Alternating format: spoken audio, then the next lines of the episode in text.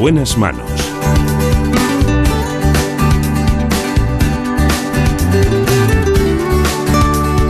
El programa de salud de Onda Cero. Dirige y presenta el doctor Bartolomé Beltrán.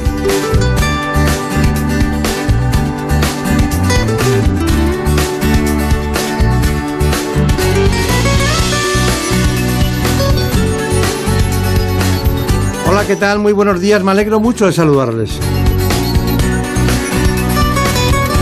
En la realización de este espacio hoy, David Fernández. En la producción, como siempre, Marta López Llorente. Vamos a hablar de muchas cuestiones interesantes, pero vamos a empezar con el director del Centro de Psicología, Santiago Cid. Y es que vamos a hablar enseguida de ansiedad. Ansiedad de tenerte en mis brazos, musitando palabras de amor.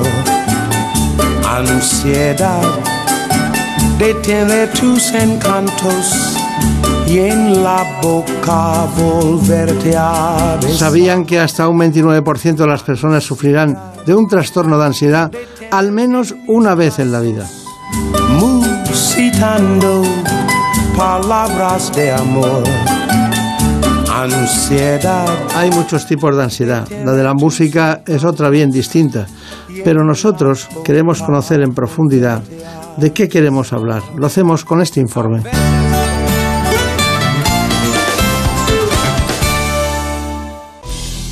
La ansiedad es una respuesta automática que se produce cuando nuestro cerebro percibe un peligro. Esta reacción tiene como finalidad prevenir situaciones peligrosas o dolorosas. Sin embargo, a veces esta capacidad no funciona bien y se producen falsas alarmas ante estímulos inofensivos. Esto es lo que podríamos calificar como trastornos de ansiedad. Los síntomas psicológicos con frecuencia suelen ir acompañados de otros fisiológicos como sudoración, palpitaciones, taquicardias, mareos o alteraciones de sueño. En nuestro país, los problemas de ansiedad se han convertido en uno de los principales motivos de consulta en atención primaria.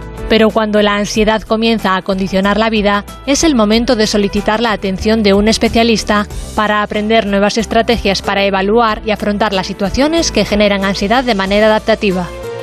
Ya saben ustedes que muy pocas veces tratamos la psicología. Hacemos, eh, acudimos siempre a la psiquiatría, a las especialidades médicas, pero hoy es un día especial en el que tendríamos que abordar asuntos que preocupan a la población.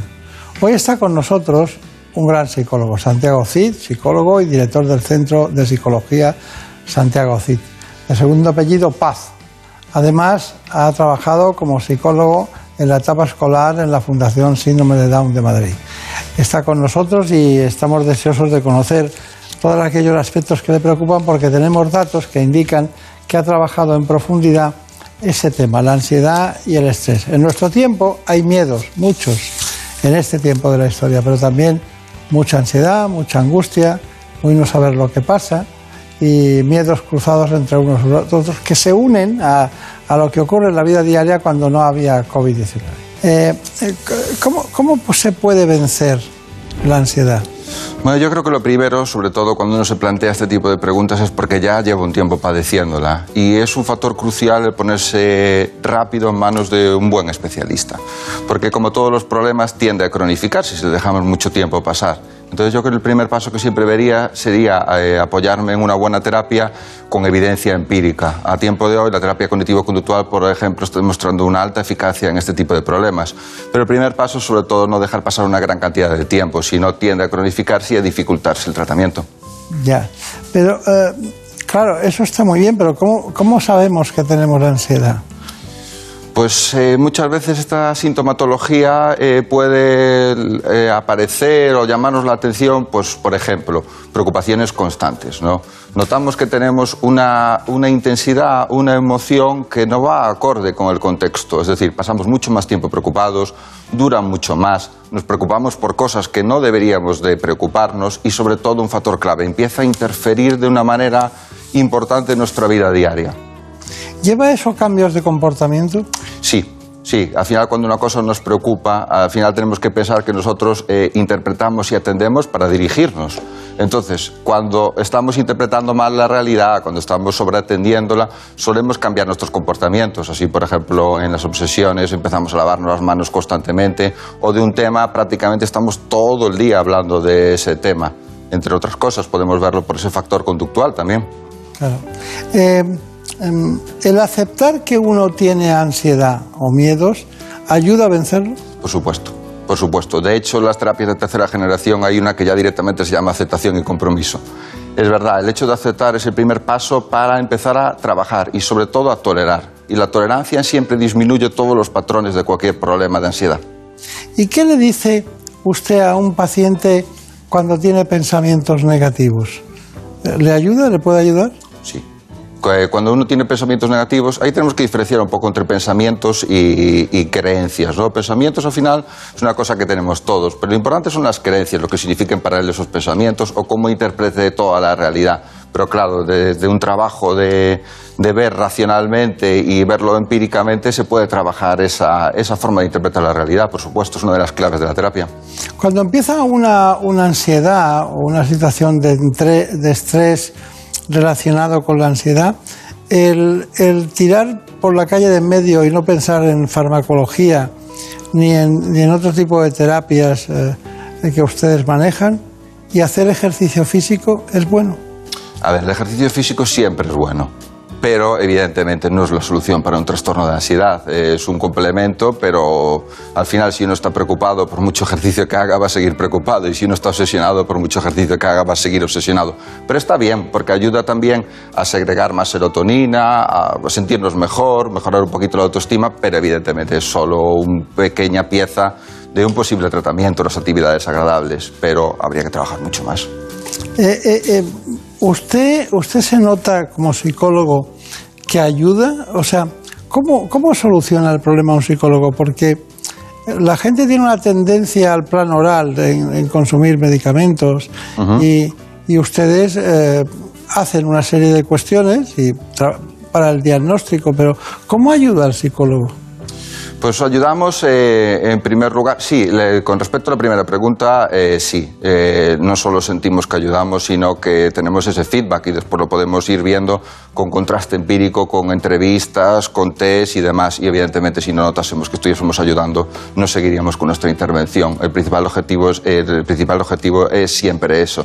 ¿Cómo? Pues bueno, eh, en esto, en la guía empírica, en la guía de tratamientos con, eh, con validez científica, se va cuestionando una serie de técnicas. Pues, por ejemplo, para las fobias la técnica de exposición. Entonces vamos viendo que la técnica de exposición, eh, comparado con alguien que no haga terapia, ofrece unos resultados mm, pues, muchísimo más amplios en la reducción de ansiedad. Entonces la persona, mientras se expone al estímulo fóbico con una serie de, también de técnicas que va aprendiendo, va viendo cómo su miedo, si empieza en 100 en terapia, va bajando 80, 60, 50, 40, lo vamos midiendo y vamos viendo cómo al final ese estímulo fóbico acaba por convertirse ya en un estímulo normal en el cual ha perdido el miedo. O, por ejemplo, en preocupaciones, vamos viendo como un tema que le preocupaba de 100, al trabajar eh, tanto la forma de interpretarlo como sobre todo también rumiar, darle vueltas con, mediante la atención plena o incluso a veces los objetivos de echarlo fuera, de no pensar en ello, poniéndolo en otros mediante exposición, esa preocupación que tanto lo atormentaba se va integrando, tolerando y perdiendo el miedo. Está muy bien, está bien. Pero claro, tienen que manejar muchos test, ¿no? Si usted um, se tuviera que ir a una isla desierta y seguir siendo psicólogo, ¿qué, qué se llevaría? ¿Qué, qué, qué instrumental de conocimiento, de test o de estudios, tanto un estudio cognitivo-conductual como cualquier otra cosa, qué se llevaría para... Bueno, seguramente ahora me llevaría un ordenador y una conexión a Internet, ¿no? Que es la forma que tendríamos de hacer terapia. Eh, yo creo que en, en los principales cuestionarios, eh, a ver, siempre la opinión del paciente está presente. Pensamos que los 10 primeros minutos son para ver cómo le ha ido la, cómo le ha ido la sesión. Y a veces el principal crítico y el que va a ser más duro es el paciente, porque va a decir, pues no me encuentro nada bien, pues estoy peor, estoy tal. Entonces él mismo ya te va a ir dando referencias de, pues he tenido menos miedo, he estado menos tiempo obsesionado. Después, si lo queremos apoyar empíricamente, lo queremos también poner una serie de cuestionarios, podemos apoyarnos, por ejemplo, en el test de depresión de Beck para medir la depresión. Eh, eh, después eh, podemos también un STAI, que es, es un instrumento muy interesante que mide tanto la ansiedad estado durante las dos últimas semanas y sobre todo la ansiedad rasgo, que sería lo que más nos interesa, que es al final cambiar esa dinámica de la persona, esa forma de encarar las cosas que acaba provocando ansiedad eh, casi con cualquier cosa que le pongas delante. Entonces, al cambiar esos dos, vamos teniendo unos buenos medidores. Está bien. Hay adherencia a los tratamientos médicos, y, pero esa adherencia al tratamiento eh, baja en muchos casos, ¿no? Eh, abandonan el tratamiento, incluso en algunos casos la, la, mitad de los pacientes tratados de alguna de las patologías eh, pues lo abandona. ¿Cuál es el grado de, de pérdida de adherencia al psicólogo? Pues la verdad que va directamente relacionado a los resultados. Si los resultados están siendo muy buenos, pues ahí podemos encontrarnos con dos situaciones, ¿no? Que continúe. Sobre todo es que al principio intentamos ver un poco más o menos cuál es la duración y la importancia de mantenerlo en el tiempo. Porque si no es verdad que tanto como con el tratamiento médico la tasa de recaídas es muy alta por tratamientos en el que te estás encontrando bien y tú mismo decides abandonarlo.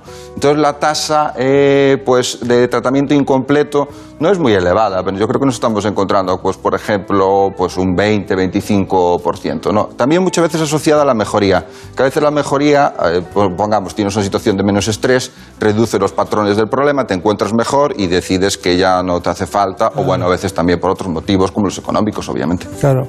Eh, ¿cómo, ¿cómo, le llegan los pacientes al centro Santiago Cid? ¿Cómo le llegan? Eh, ¿Por el boca a boca? ¿Por, porque eh, usted es muy famoso, muy bueno por los estudios que ha publicado? ¿Por qué? Bueno, el boca a boca es un factor siempre muy importante y que genera gran confianza. Entonces ahí tenemos eh, bastante forma de llegar, tanto el boca a boca por mi trabajo como el de nuestro equipo, ¿no? Al ser ya un equipo cada vez más amplio, pues cada vez va habiendo más pacientes satisfechos y va moviendo más ese boca a boca.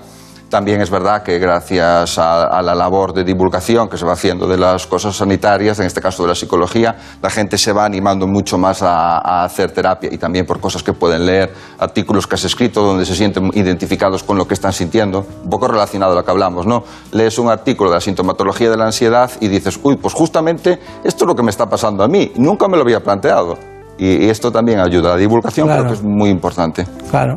Eh, ¿tiene, ¿Tiene usted una Está muy entregado a la profesión, ¿no? Sí, es necesario, ¿no? Este tipo de, de profesiones al final son, son clave. El... Son muy humanísticas en todos los sentidos sí. y tienen muchas derivadas, ¿no?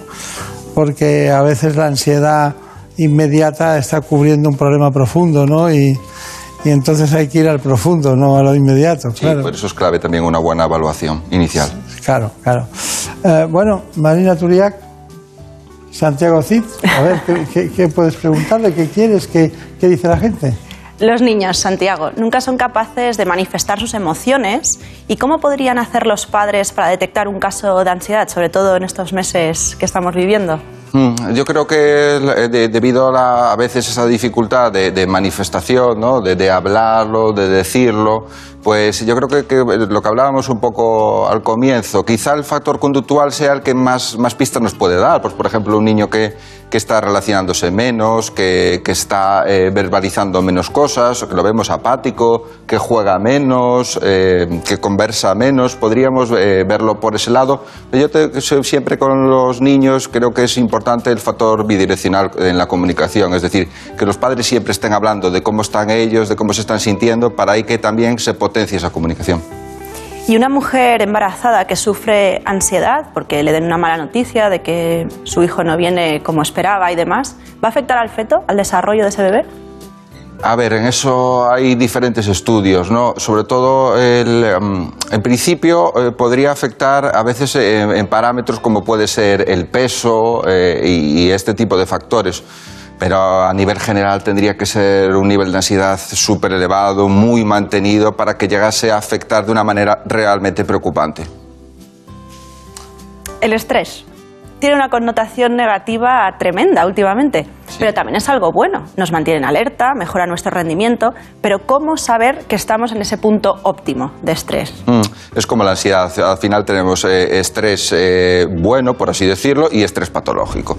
El estrés patológico eh, empieza a darse cuando en lugar de ser adaptativo estamos preocupados todo el día y sobre todo notamos que nuestros niveles de activación son muy superiores a la demanda, siendo capaces de desconectar y realizando una gran interferencia en nuestra vida diaria. Bueno, seguimos adelante con estas cuestiones que están en relación con la psicología que son como la ansiedad que ya ha matizado usted, doctor Cid, muy, muy específicamente. Bueno, hay una terapia, hay una terapia que ustedes llaman cognitivo-conductual y yo le preguntaría, ¿para qué sirve? Vamos allá.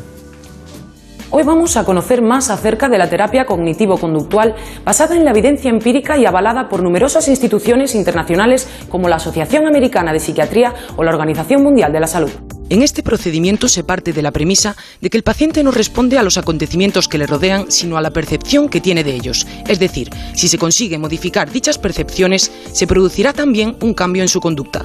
Está centrada en el aquí y en el ahora. Se trata de dotar al individuo de herramientas que le permitan comprender y desglosar sus problemas para modificar después su patrón de reacción ante ellos. Así, su concepción de los estímulos externos mejora y con ella su calidad de vida. Se podrían distinguir eh, varias fases. Una fase inicial en la que se hace una evaluación de, los problemas mediante diferentes procedimientos. Eh, a esto le seguiría una fase de, devolución de la información para que el, el, paciente comprenda su problema. Después entraría la fase de tratamiento propiamente dicha, donde se aplican las técnicas cognitivo-conductuales. Eh, las últimas sesiones irían encaminadas al manejo de las recaídas, la prevención de las recaídas, y habría una última fase de seguimiento donde se valora de alguna manera la permanencia de los cambios a lo largo del tiempo. Además, este tipo de terapia puede ser de gran ayuda ante diversos tipos de patologías. Ya sea mm, trastornos de ansiedad, trastornos del estado de ánimo, como puede ser la depresión, de distintas patologías o disfunciones sexuales, trastornos de conducta alimentaria y otro tipo de patologías. Y aunque solo es eficiente en aquellos pacientes que se comprometen, sus técnicas parecen estar dando buenos resultados. Se ha encontrado un, porcentaje alto ¿no? de mejoría y de, y de resolución, digamos, de problemáticas en más del 85% de los casos. En definitiva, iniciar una terapia cognitivo-conductual puede ser muy útil para mejorar la calidad de vida de aquellas personas que lo necesiten. Bueno, es muy interesante lo, lo que nos cuentan, pero usted lo firma. ¿Está de acuerdo? Sí, sí, sí, rotundamente, sí. tenemos que tener en cuenta que la terapia cognitivo-conductual es la la principal, la terapia de elección en, muchos trastornos y bueno, no es que lo afirme yo, eh, ojalá con mi afirmación fuese suficiente, pero en este caso está validado por las principales guías clínicas, como por ejemplo las del Instituto de Salud de, Reino Unido, el NICE o la APA. Entonces, pues ha sido muy sometidas a, prueba y ha demostrado mucha eficacia, muy alta en, en muchos trastornos. Está bien, está bien. Bueno, vamos a entrar en un tema principal, ¿eh? que que me gustaría que lo, matizáramos bien. ¿no? Eh, en este momento de la historia están aflorando muchas personas que tienen eh, que son hipocondríacos, ¿no? Son hipocondríacos, pero la ansiedad y los miedos les llevan a exagerar más todavía la hipocondría. ¿Me puede definir qué es un hipocondríaco y en qué consiste, qué cuáles son los síntomas y por qué los miedos o los trastornos de ansiedad aumentan el, el factor hipocondríaco? La hipocondría es la creencia de padecer una enfermedad grave a través de la interpretación vaga, ambigua y personal de síntomas somáticos o de enfermedades leves. En este círculo vicioso, cuando se produce una mala interpretación, eh, pensemos que la ansiedad es la, respuesta de activación fisiológica ante un potencial peligro. Cuando interpretamos como un potencial peligro nuestros propios síntomas, paradójicamente estamos provocando más de esos propios síntomas que tememos. Imaginemos que tememos una taquicardia. Al valorarla como peligro, al rumiarla, todavía tenemos mucha más taquicardia. Entonces entramos en ese círculo vicioso que se ve muy incrementado también por la rumiación, también por el doctor Google, cuando empezamos a ver y ahí ya leemos que tenemos todo lo peor y ahí vamos eh, haciendo lo mismo a veces con muchos más síntomas. Creo que al final las principales características o síntomas de la hipocondria son la convicción de padecer una enfermedad grave, la rumiación constante del síntoma, la búsqueda constante por Internet, no dejar de hablar de, problemas de salud y también uno más desconocido que es intentar eliminar a toda costa el síntoma que nos preocupa. Conozco a alguien así. Conozco a alguien así. Pero mm, eso debe ser muy difícil de cortar, ¿eh? Porque eso es personalidad también. Es una forma de personalidad. En principio eh, es importante ir la evaluación, ¿no? Porque también cuánto tiempo lleva instaurado y también eh, ver si se trata más de un el- pensemos que si es hipocondria puramente no tiene por qué eh, ser puede ser del eje 1, el eje 1 son trastornos de ansiedad. Si está combinado con un eje 2 donde se junta con una personalidad altamente obsesiva, pues dificulta el Claro. tratamiento. Marina conoce muchos hipocondriacos. Sí, sí. Estoy seguro. ¿Pero podrían causar una enfermedad real? No, en principio no. Eh, bueno, el- causaría una hipocondria, pero eh, eh, una, una enfermedad propiamente orgánica, si a eso nos referimos en general, eh, por el hecho de pensarlo, rumiarlo, darle vueltas, no. Quizá a veces con las cosas que, que empieces a automedicarte o a hacer cosas raras, igual sí que te puedes provocar algo, pero no por el hecho de, de valorarlo o gestionarlo de esta forma. Bueno, pues nosotros de este trastorno psicológico tenemos este informe. La hipocondría es un trastorno que se caracteriza por la fuerte preocupación y miedo a tener o a la convicción de padecer una enfermedad grave a partir de la interpretación subjetiva de los síntomas. Los signos de alarma son la preocupación persistente a pesar de haber acudido a uno o a varios especialistas a consultar el problema. Esta preocupación excesiva provoca malestar en las personas que la padecen, lo que conlleva un deterioro social o laboral. Además, estas personas suelen hablar a menudo de salud con la intención de tranquilizarse, pero por el contrario, el efecto que provoca es la convicción de padecer una enfermedad grave. Estos pacientes suelen recurrir a Internet para buscar información sobre sus síntomas. Es lo que se ha llamado hipocondría digital o cibercondría, un problema que afecta ya al 5% de la población. Wikipedia o los foros son lo más consultado, y pese a que las personas saben que esta información no siempre es fiable, muchos continúan haciéndolo. Está bien, ¿no? Nosotros no damos puntadas sin hilo con estos temas. Aparte que eh, los, hipocondríacos eh, generan un trastorno lateral y colateral a su, a su entorno muy importante, ¿eh? porque ha dicho una de las, de, las, de las matizaciones de que acaban recordando todas las cosas y que buscan soluciones más allá de la propia solución que, que enturbian el proceso a todo el mundo, ¿no? Absolutamente. Y sobre todo muchas veces porque a veces hasta en ese intento por autoconvencerse de que no es nada, casi todo al entorno que le, que le rodea le acaban preguntando mil veces, pero de verdad que no me pasa nada, de verdad que no me pasa nada. Y eso claro, también va generando un gran desgaste, que es una de las cosas que también intentamos trabajar en terapia. Claro. Eh, bueno, Santiago hay un asunto que también está en el entorno del trabajo y también perturba al conjunto de los compañeros, que es el estrés. El estrés. Porque hay personas que, que siempre ven, eh, ven una mota y creen que es un pajar, y claro, y no es así. El estrés es un conjunto de alteraciones que se producen en el organismo como respuesta ante determinados estímulos repetidos que nos resultan una amenaza. Según la Organización Mundial de la Salud, cuando esta respuesta a la tensión se mantiene en el tiempo, se puede llegar a calificar como patología. Y es una patología grave que acarrea consecuencias muy serias para la salud. En el plano psicológico, el estrés continuado puede producir insomnio, cansancio, irritabilidad, depresión y ansiedad, y en los casos más graves incluso el suicidio. En el plano físico, los trastornos son múltiples, gastrointestinales como úlceras y dispepsia, cardiovasculares como hipertensión, arritmias e infartos y hasta sexuales.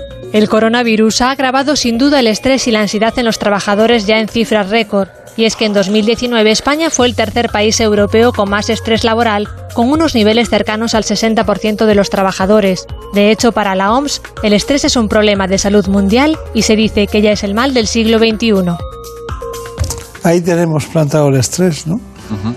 Eh, a mí me parece que, que por mucho podríamos hablar 20 programas del estrés en relación con el entorno laboral, ¿no? Porque hay estrés, hay mobbing, hay eh, acosos, hay muchas circunstancias que te perturban, ¿no? Y que realmente te quitan la posibilidad de la convivencia normal, porque cuando eso se nota sobre todo cuando tienes compañeros o que son maravillosos, agradables, positivos, empáticos, tal. Pero cuando es lo contrario, eh, es horrible, es como ir al infierno cada día, ¿no? Pues sí, sí, sí. Nos llegan casos.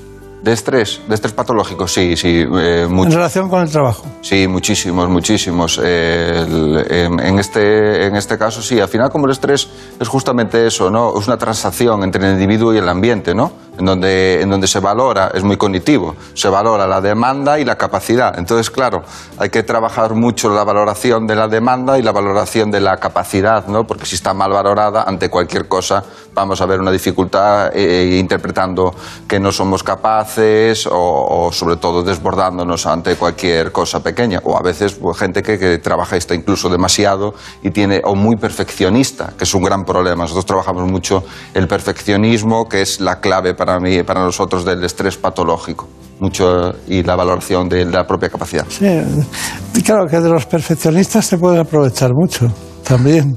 Hay mucha gente que vive con un perfeccionista o una perfeccionista y está la nevera todo en su sitio siempre, ¿no?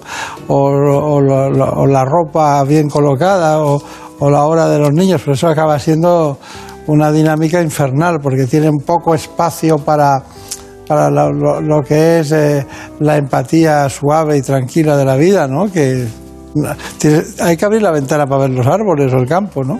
No la abren, no la abren, la limpian, pero no la abren. Bueno, ¿cuál es su conclusión? Eh, acerca del, acerca del programa de hoy, sí. Acerca bueno. ¿Qué hace eh, un psicólogo como usted en un sitio como este?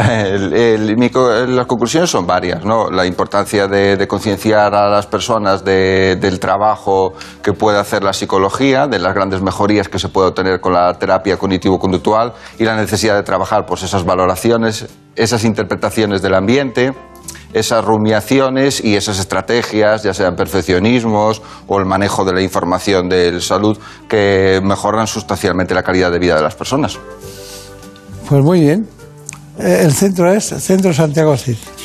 Que tenga mucha suerte, que le vaya muy bien y que solucione muchos problemas.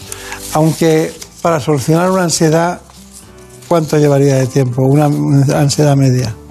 Pues ahí habría que hacer una correcta evaluación. Depende, como hablábamos, de los factores que estén por detrás, si tenemos una personalidad eh, aquí más obsesiva o menos, pero a veces nos encontramos con que problemas eh, que no están muy adheridos. Tenemos que tener en cuenta que el tiempo promedio, por ejemplo, de un trastorno de pánico en que acude el paciente a la primera consulta es siete años desde su trastorno. Entonces, claro, si nos tarda siete años, pues igual nos lleva un año eh, después solventarlo. Pero muchas veces que se acude pronto, a veces podemos encontrarnos con terapias breves de 8 o 10 sesiones.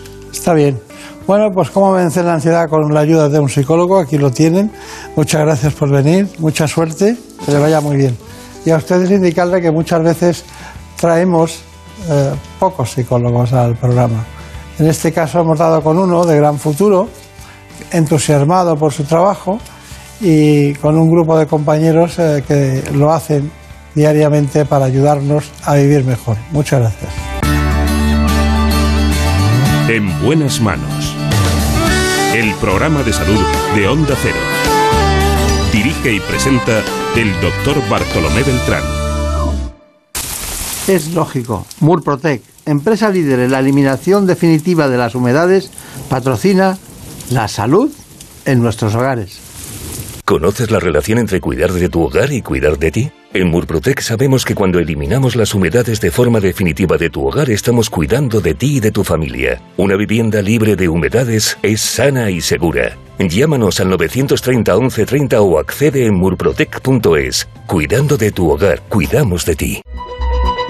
Por fin no es lunes. Las mañanas más entretenidas del fin de semana. Historias curiosas, interesantes entrevistas, anécdotas y muy buen humor. Hay bromas que duran demasiado tiempo y un belga tiene el récord. Ay, pobre, un belga que lleva nueve años recibiendo pizzas que nunca ha pedido. Vamos a resolver la duda de la semana. ¿Cómo nos estimulan ciertas bebidas? Por ejemplo, el café. A algunos, a algunos les provoca un efecto muy claro y a otros todo lo contrario. Nada, cero. Esta mañana hemos querido sentar en nuestra mesa, la mesa de por fin no es lunes, a un científico y a un economista. ¿Son enfoques incompatibles? ¿Es tanta la distancia que los separa? Por fin no es lunes. Sábado y domingos a las 8 de la mañana y siempre que quieras en la app y en la web de Onda Cero. Con Jaime Cantizano. Te mereces esta radio. Onda Cero, tu radio.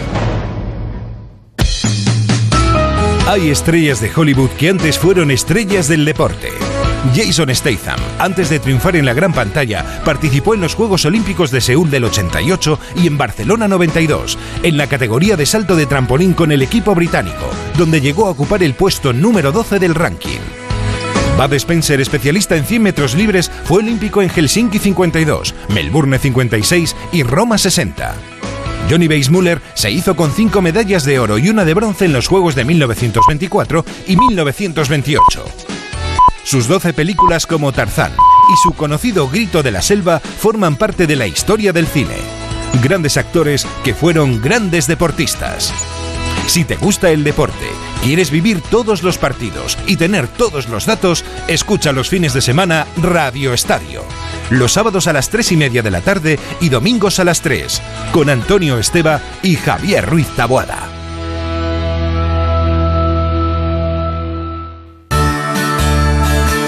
En buenas manos. El programa de salud de Onda Cero.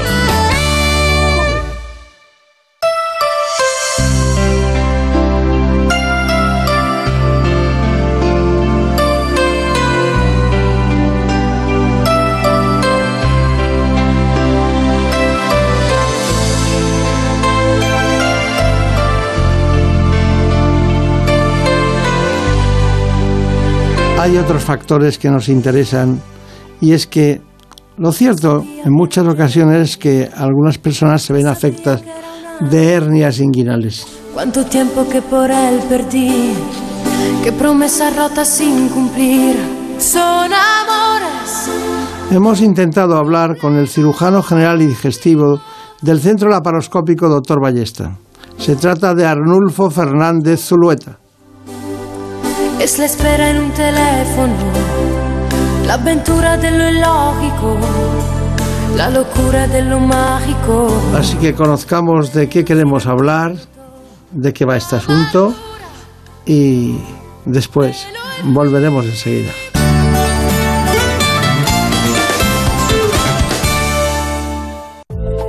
La hernia inguinal es la salida del contenido abdominal, normalmente del intestino, hacia el exterior en la zona de la ingle. Habitualmente provoca un bulto en esta región que produce un dolor moderado que se vuelve más intenso al realizar esfuerzos. Es más común en los hombres, por eso en estos casos puede aparecer dolor e hinchazón alrededor de los testículos. Aunque algunas hernias no tienen causa aparente, pueden manifestarse por un defecto congénito o al realizar esfuerzos como toser, defecar, levantar objetos pesados o durante el embarazo. Además, hay que tener en cuenta los antecedentes familiares y la edad. Su tratamiento es quirúrgico y consiste en reintroducir el contenido abdominal y reparar o reforzar la pared inguinal. Pero hay que tener en cuenta que si el dolor que produce la hernia es de gran intensidad y está asociado a síntomas como náuseas o vómitos, se debe acudir a urgencias para descartar que se produzca una encarceración herniaria o una hernia estrangulada complicaciones que son más graves y que pueden poner en peligro incluso la vida. La hernia inguinal, que es la protusión o salida al exterior del contenido de una cavidad, generalmente a través de un orificio natural o de una zona de debilidad de la pared que lo contiene. Hay dos eh, especialistas que trabajan profundamente conjuntamente en Barcelona, en la Clínica Terno, el doctor Ballesta y el doctor Arnulfo Fernández Zuleta. Bueno, el doctor Arnulfo Fernández Zuleta es cirujano general y digestivo, eh, también trabaja en la Clínica Centro Laparoscópico, como le decía el doctor Ballesta, y pertenece a la Asociación Española de Cirujanos y a la European Hernia eh, Society, entre otras sociedades científicas. He visto que cubría toda la gama de sociedades científicas de cirugía de Cataluña y además, ¿de qué le suena a Nápoles? Sí, pues Nápoles me suena de un momento muy importante que fue la acreditación como cirujano de excelencia en la, en la ICSO, que es la Sociedad Internacional para el Tratamiento de la Obesidad y las Enfermedades Metabólicas. y muy linda ciudad que es Nápoles. Obesidad bariátrica, ¿no? Sí, para la cirugía bariátrica. ¿Y, en Nápoles da tiempo para estudiar? Eh, pues sí, y para conocerla también. es que es una ciudad muy, muy alegre, ¿no? En todos los sentidos, ¿no? Es una ciudad potente. Que se mueve. Que se, mueve. sí, sí. Bueno, ¿me puede decir cuál es la diferencia entre una hernia inguinal y tratada por la paroscopia una hernia inguinal tratada no por la paroscopia, sino habitualmente como era tradicional? Pues bueno, la, la diferencia mm, básicamente es que la manera tradicional y existente actualmente es a través de una herida, es decir, es un abordaje que llamamos anterior, una herida en la región inguinal, en el cual se profundiza por plano hasta llegar a donde está la hernia o el orificio herniario, el saco herniario, y se procede a la reparación de la misma, utilizando mallas o sin utilizar mallas. Actualmente casi todas las técnicas usan mallas en la cirugía abierta a través de una herida abdominal.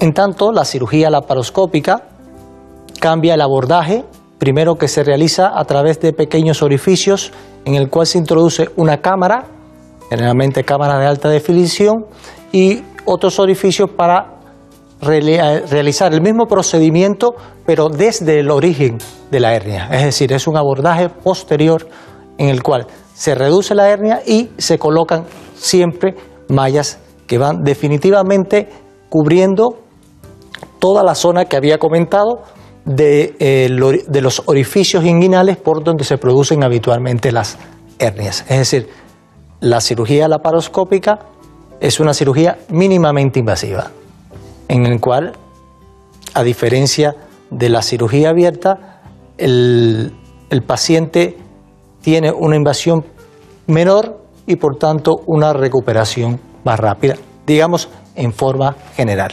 Tiene algunas otras particularidades en cuanto a los beneficios específicos en situaciones específicas de pacientes. Bueno, pero vamos a ver, ¿qué necesidad hay de hacer una cirugía laparoscópica para una hernia inguinal cuando iba también a hacerla por la vía tradicional? ¿Por qué? Eh, bueno, hay eh, tantas ventajas. Bueno, es, es, producto del desarrollo, una combinación del desarrollo tecnológico y de la inquietud que siempre tienen los médicos por intentar ofrecer a sus pacientes el mejor procedimiento. Eh, sin que la vía abierta tenga una indicación, la mantiene. La vía laparoscópica aporta una menor agresión al paciente. Y esto es clave porque la, la medicina ahora intenta la menor agresión al paciente, la más rápida reincorporación a su vida laboral y por tanto la laparoscopia nos permite esto. ¿Qué diferencia hay de morbimortalidad entre una y otra? No, no hay diferencia. No hay diferencia ni en efectividad ni en morbimortalidad. ¿Hay diferencia en cuanto al tiempo que dura en irse a casa? No tanto con el tiempo que de irse a casa, sino con el tiempo de la recuperación. Hoy hoy en día... ¿Qué diferencia hay entre recuperación e irse a casa? Sí, estamos hablando de que prácticamente toda la cirugía de la hernia inguinal, en los lugares donde está protocolizado, es una cirugía que puede considerarse ambulatoria o de corta estancia. Todas, abiertas o laparoscópicas de cualquier tipo. Ahora, la recuperación a su vida habitual, hacer deporte, a trabajar, Ahí es donde está la diferencia. Por cierto, hacer deporte. ¿Hacer deporte contribuye a tener más hernias inguinales? No, no está demostrado que hacer deporte. Pero se ha hablado de ello, ¿no? Se, ha hablado dentro de los... Eh, se sabe que la hernia tiene una etiología o una etiopatogenia multifactorial y a veces algunos se describe como esfuerzos físicos eh, grandes pueden influir en personas que tienen una predisposición, no que el esfuerzo físico produzca hernias. Etiología patogenia quiere decir cuál es la causa. Sí, las causas. Para que nos entienda todo el mundo. Pero una pregunta, ¿ustedes ponen mallas? Sí.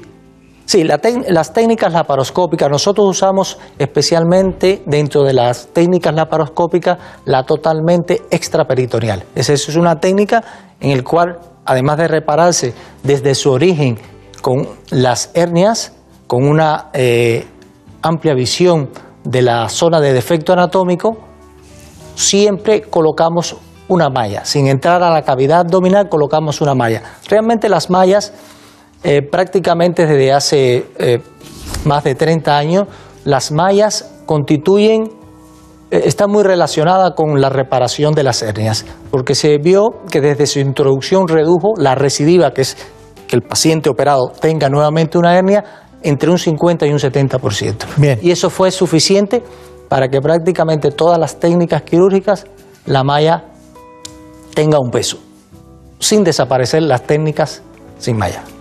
Tenemos un orificio en las dos ingles, en un orificio que se va formando lentamente, ¿no? Con la edad. Y bueno, llega un momento en que esa estrangulación del orificio, porque ha salido una parte del intestino, pues se va, no necrosando todavía, pero se va estrangulando y se produce una hernia en- encacerada, ¿no? Como diríamos, ¿no? O incarnata, o una hernia que está estrangulada. ¿Cuáles son los síntomas? Bueno, brevemente, eh, los síntomas de la hernia complicada, porque lo que está describiendo ya es una hernia complicada, la hernia encarcerada o en- estrangulada es una complicación de la hernia, el síntoma que predomina es el dolor, es el dolor.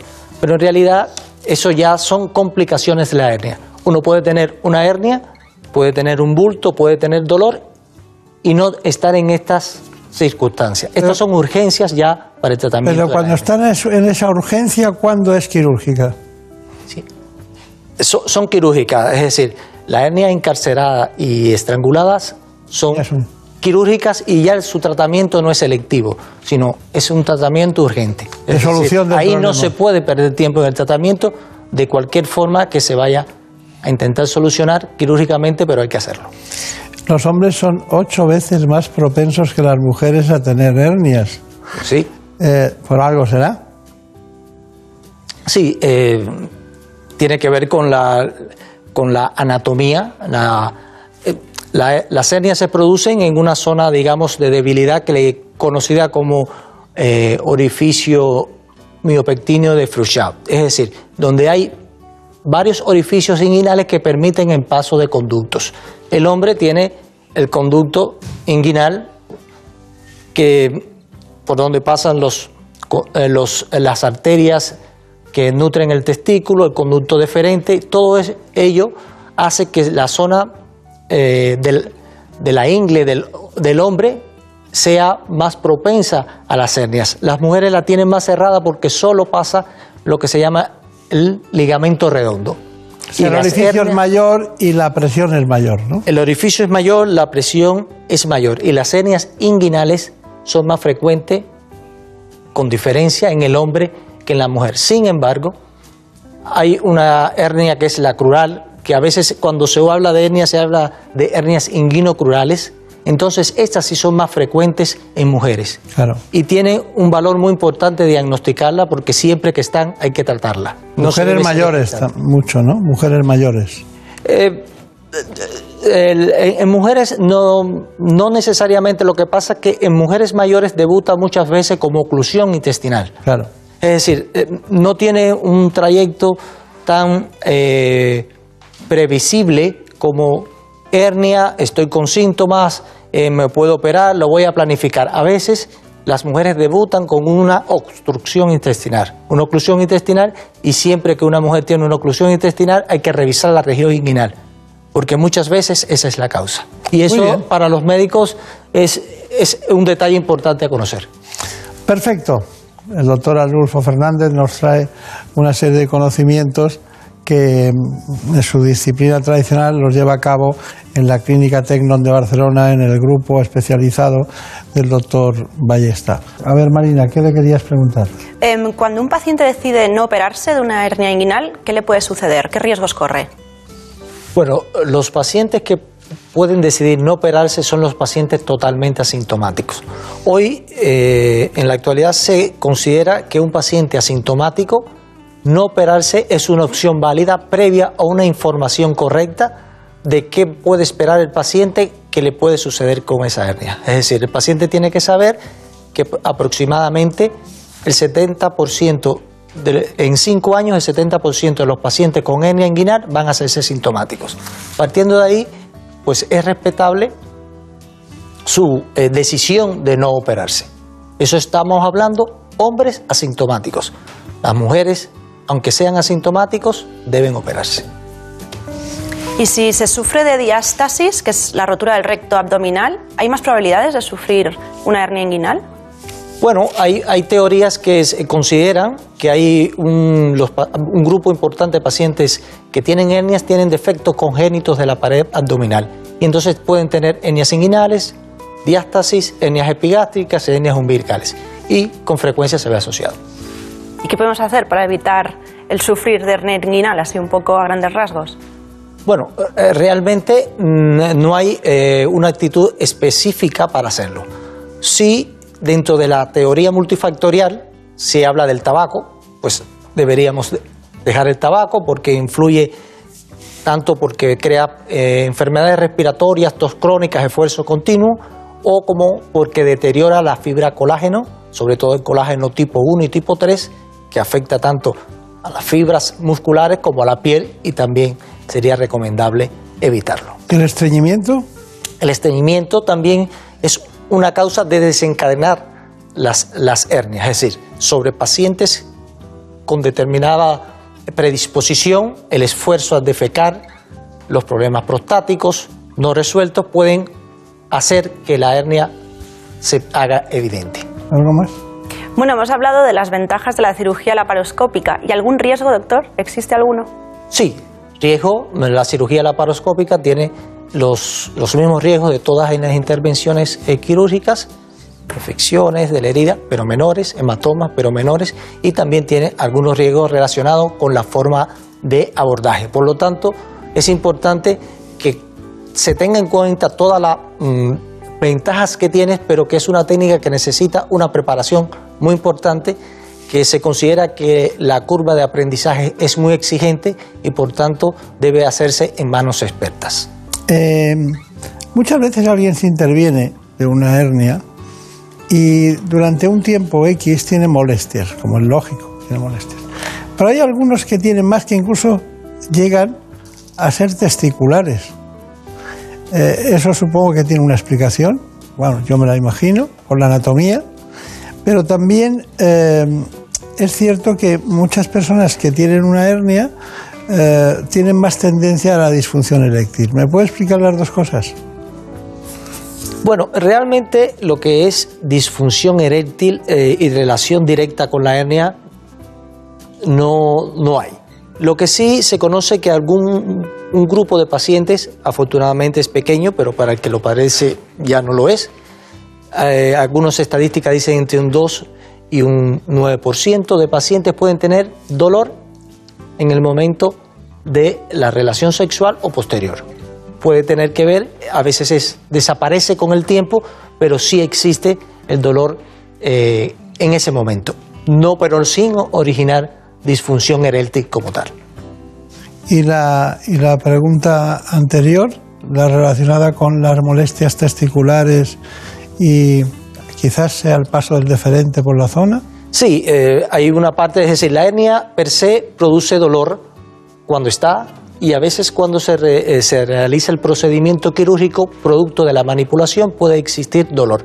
El dolor eh, se considera un dolor que es aceptable durante el primer tiempo, no más allá del tercer mes. A partir del tercer mes y entre el tercero y el sexto mes se comprende como dolor crónico y entonces hay que tratarlo. Es decir, ya no se está pasivamente esperando, sino hay que tratarlo y generalmente el tratamiento es multidisciplinar. Bien, bien. Vamos a ver, eh, Marina, suéltalo ya, hombre. Hombre, los niños nos faltaban hoy. Doctor Fernández, cuando un bebé nace con una hernia inguinal, ¿se puede considerar una malformación? ¿Es frecuente en prematuros? Sí, a, ver, es, es, eh, la- es, una es una malformación, es decir, o un retardo en la cierre del conducto peritoneo vaginal. En el descenso del testículo muchas veces se demora el, el cierre que debe ocurrir cuando el, cuando el niño nace, el testículo debe estar en su lugar y cerrado el orificio. Los prematuros, de hecho, es una malformación porque estadísticamente se ve que está en el 3% de los, de los niños, pero cuando vamos a los prematuros se eleva hasta el 5%. Es decir, que el hecho de nacer antes no da tiempo a cerrar normalmente. Y por eso en prematuros es más frecuente. Bueno, espero que te quedes satisfecho. Pues sí. Bueno, es que siempre pregunta algo de niños, no sé lo que pasa aquí, pero bueno. Sensibilidad. Doctor Arnulfo, ¿Arnulfo es muy frecuente en su tierra? No, que no, no, no en muchos lugares. Es un nombre de, de germánico, pero que, que, que en mi tierra se usa eh, y, en algunos países de América también se usa, pero es de origen germánico y austral. Pero Es la primera vez que yo, que viene usted, tiene el honor, le haremos una fiesta luego, de estar aquí por primera vez un Arnulfo. Ya es algo, ¿eh? Bueno, eh, eh, para algo creo que ha servido. A veces eh, te trae problemas. ¿Cómo, ¿Cómo usted llama? No entiendo, repite, pero Como ha mira, dicho para, Marina, dice de pero para Fernández. una fiesta está bien. Si a partir de ahora son fiestas por el nombre, pues Le ha dicho Fernández Zulueta, que son su primero y ya, eso es segundo. más serio. Zulueta, que Para no puede fallar, ser vasco. para no fallar. Para no fallar. Bueno, ¿qué podría decir en general para que todo el mundo eh, entienda de qué hemos estado hablando y sobre todo cuáles son las cosas principales que usted quiera señalar del espacio? Intentaríamos señalar que la hernia inguinal, la única cura es la cirugía, que los pacientes asintomáticos y una conducta expectante debe ser previamente discutido con estos pacientes y que los pacientes asintomáticos para conducta expectante son los hombres, no las mujeres.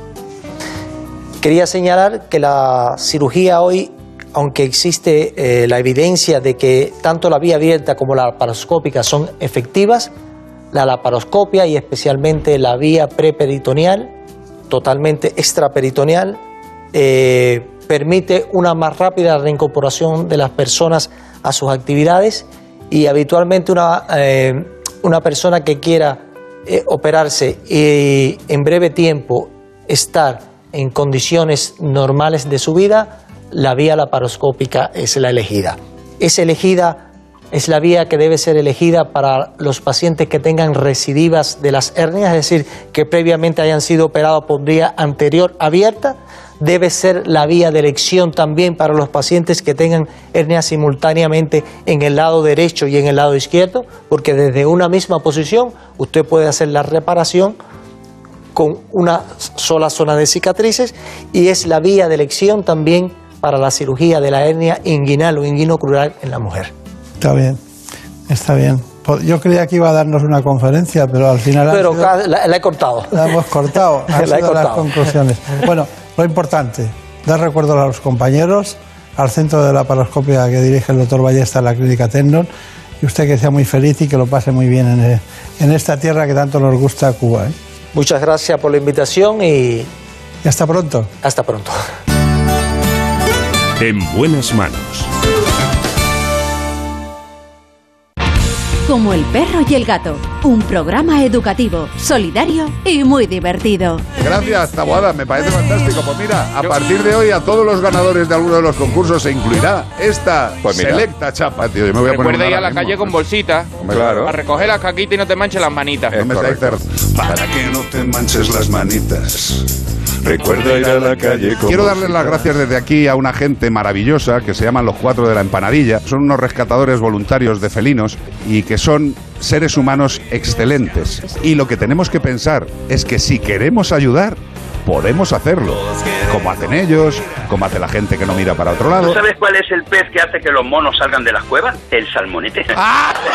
Espera, voy a consultar con el equipo. ¿Es de los mejores que hemos escuchado? Sin duda, tío. Como el perro y el gato, con Carlos Rodríguez. Sábados a las 3 de la tarde, domingos a las 2 y media y siempre que quieras en la app y en la web de Onda Cero. Me tenéis cada fin de semana más enganchada. Patrocinado por Menforsan, los especialistas en cuidados, higiene y cosmética natural para las mascotas. Te mereces esta radio. Onda Cero, tu radio.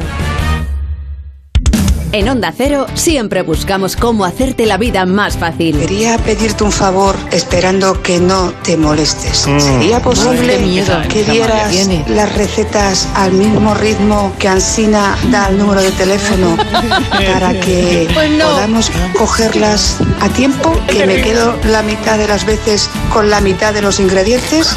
Esto no te va a volver a pasar, porque ahora puedes volver a escuchar lo que quieras al instante. Si no te dio tiempo a apuntar la receta, llegaste tarde o quieres escuchar la sección o programa desde el principio, Ya no tienes que esperar a que termine la emisión para escucharlo a la carta. Start Over. Nueva funcionalidad de la app y la web de Onda Cero para que puedas ir hacia atrás en el programa que estás escuchando en directo. Onda Cero te lo pone fácil. Te mereces esta radio. Onda Cero, tu radio. En buenas manos.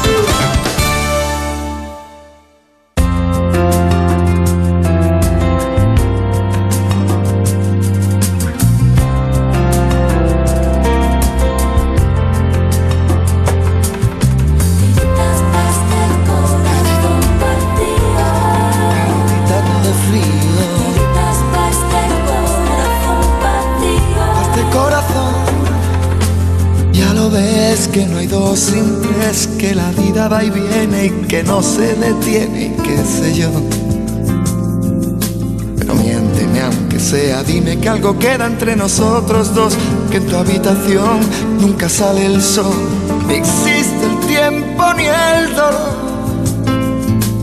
Llévame si quieres a perder a ningún destino sin ningún porqué. Ya lo sé, mi corazón que no ve, es corazón que no siente, corazón que te miente, amor. Pero sabes que en lo más profundo de mi alma sigue aquel dolor por creer en ti que fue de la ilusión y de lo bello que es vivir. ¿Para qué me curaste cuando estaba herido si hoy me dejas de nuevo el corazón partido? ¿Y quién me va a entregar sus emociones? ¿Quién me hace frío? ¿Quién me va a curar el corazón partido? ¿Quién llenará de primaveras este enero? Y bajará la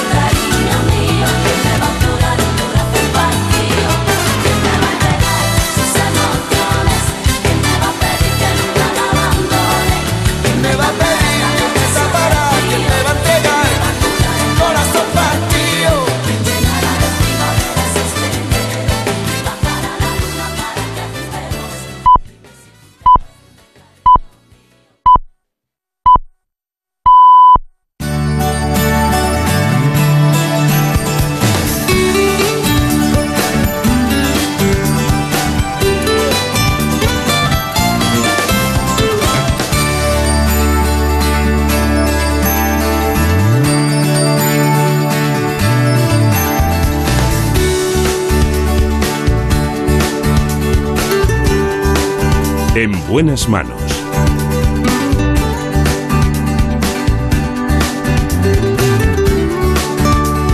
El programa de salud de Onda Cero. Dirige y presenta el doctor Bartolomé Beltrán.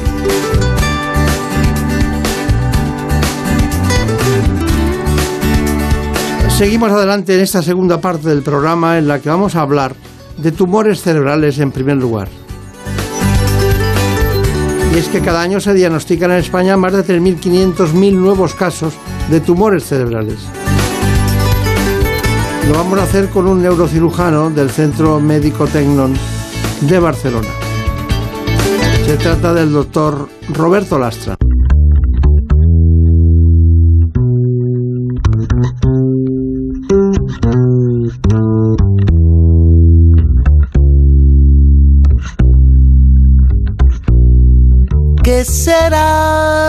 Será, lo que me has dado?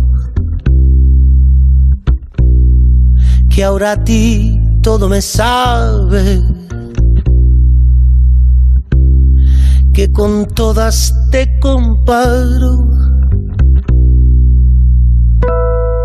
¿Qué será, será?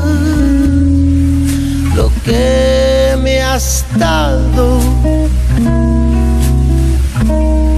Que el más mínimo detalle me remonta hasta el pasado. ¿Qué será lo que me has dado?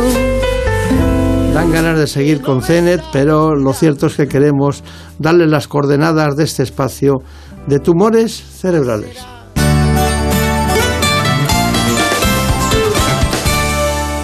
Cada año se diagnostican en España 3.500 nuevos casos de tumores cerebrales, una patología que puede aparecer a cualquier edad, pero cuya incidencia crece en la infancia entre los 5 y los 14 años y en los adultos a partir de los 45 años, afectando más a los hombres.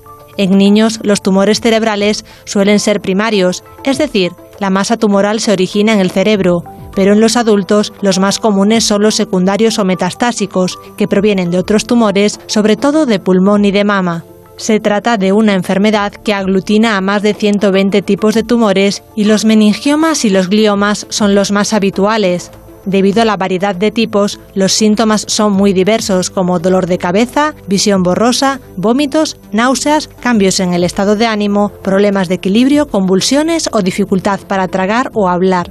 En los últimos años, el avance que se ha producido en la neurocirugía, que emplea técnicas de imagen intraoperatorias que permiten una mayor precisión, además de la radioterapia y la quimioterapia, han hecho que las tasas de supervivencia y curación hayan evolucionado de forma muy favorable. Queremos hablar de tumores cerebrales. Hoy, por tanto, nos acompaña el doctor Roberto Lastra, que es neurocirujano en el Neuroinstitut, que es el Instituto Médico Especializado en Neurocirugía concretamente ubicado en la Clínica Médico Tecnon de Barcelona, uno de los grandes centros sanitarios de gran prestigio que pertenece al grupo Quirón Salud. Bueno, doctor Roberto Lastra, usted, usted me ha dicho antes que era catalán, pero Lastra es un apellido cántabro. Sí, sí, realmente viene de, Granada. Mi padre es de, Granada y... Yo, he conocido Lastras en en Cantabria, concretamente en, Santander. Bueno, está muy bien. Vamos a ver, neurocirujano, en primer lugar, ¿qué representan los tumores cerebrales en el conjunto de la neurocirugía? Bueno, la, neurocirugía es una especialidad realmente muy amplia y hoy en día abarca muchos campos. Por frecuencia de enfermedades probablemente eh, es más frecuente las enfermedades de la columna vertebral pero dentro de las enfermedades de la cabeza, los tumores cerebrales son muy importantes, no por su frecuencia, sino por la importancia que tienen las secuelas que pueden producir en el paciente y por eh, la afectación en, la supervivencia. Es decir, son tumores que hoy en día, pese a los avances que se han hecho en el tratamiento, no se consiguen curar, como otros cánceres. Eh, de otras partes del cuerpo. Claro. Eh, y tienen, siguen teniendo una mortalidad muy elevada. De ahí su importancia. ¿Hay, ¿Es cierto que hay 3.500 nuevos casos en España al año? Sí, sí. eh, la incidencia que decimos nosotros a- aproximada de los tumores cerebrales eh, se estima en eso, entre 10, eh, 15 casos por cada 100.000 habitantes por año. Es decir, que vendrían a ser estos, estos cálculos aproximadamente. Claro. Doctor Roberto Lastra, eh, cuando alguien tiene un, un cáncer de pulmón o un cáncer de mama, suele tener metástasis en el cerebro, ¿no? Sí. Suele, puede tener, puede tenerlas. ¿Qué le preocupa más? ¿Un cáncer originariamente cerebral o un cáncer como consecuencia de un tumor de pulmón o de mama? Los tumores cerebrales metastásicos son los más frecuentes realmente. Pero muchas veces eh, cuando se diagnostican para el neurocirujano digamos que ya es tarde porque a veces hay más o muchas lesiones y la cirugía a veces no es posible. Son tumores que se pueden tratar más con radioterapia. En el caso de que sean lesiones únicas, sí que también la cirugía tiene un papel muy importante antes de la radioterapia. Los tumores eh, cerebrales primarios que decimos, es decir, los que se originan en el propio tejido cerebral, tienen un poquito más de importancia para nosotros porque depende mucho de la cirugía que nosotros podamos hacer, eh, el resultado de la supervivencia, digamos, del paciente. Claro, claro. Bueno, mm, dices tú, ¿y por qué me ha tocado a mí? Puede decir alguien, ¿no? Sabemos que hay factores genéticos, que hay factores ambientales, que hay estrés, que hay radiaciones, que hay virus y tal. ¿Usted por qué cree? que es lo fácil decir? Por el conjunto de cosas que ocurren se da un tumor. Pero, ¿cuál es la causa que encuentran siempre? La verdad es que en la mayoría de los casos no se conoce la causa última de los tumores cerebrales. En algunos tumores concretos sí, por ejemplo las radiaciones ionizantes, los rayos X sí que se conoce de forma clara que, que producen tumores cerebrales.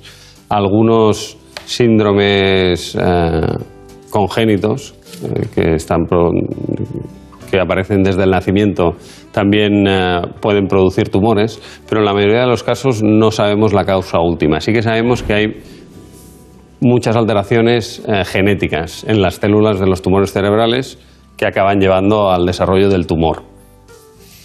Vaya con cuidado con lo que me dice ahora.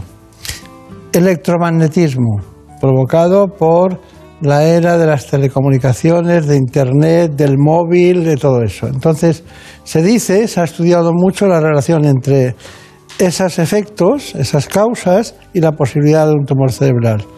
Eh, es una situación controvertida que no se ha logrado demostrar. No se ha logrado demostrar porque las tecnológicas no han querido o no se ha logrado demostrar porque no se ha podido demostrar. Realmente se han hecho estudios, es decir, que sí que está estudiado y en esos estudios los datos que hay parecen que van a favor de que no tienen relación. Las ondas de radiofrecuencia que emiten los dispositivos móviles, en principio, lo que se ha visto hasta ahora es que no estarían relacionados con la causa de tumores cerebrales. ¿Por qué se da más en hombres que en mujeres? Es otra de las causas otra de las cosas desconocidas. Eh, realmente los tumores cerebrales hay muchas cosas que todavía no conocemos. De ahí también su importancia porque tenemos que avanzar tanto en, eh, en el diagnóstico como en el conocimiento de las causas y también en el tratamiento. Pero sí hay muchas cosas que todavía no conocemos de ellos. Claro. Bueno, eh, hay otra, otra cuestión importante en esto y es que, bueno, eh, parece que se ha producido un fenómeno en torno a los tumores cerebrales que antes no existía, cada vez tenemos más. Eh, ¿Cuál es el tumor que le preocupa más cuando lo ve dice, mal asunto, ¿no? ¿Es el glioblastoma o es eh, de otro tipo? Sí, sería este tipo, el glioblastoma o, más genéricamente hablando, los gliomas cerebrales malignos, que son estos tumores que decíamos que son primarios del tejido cerebral, es, de- es decir, se originan de las- del propio tejido del cerebro.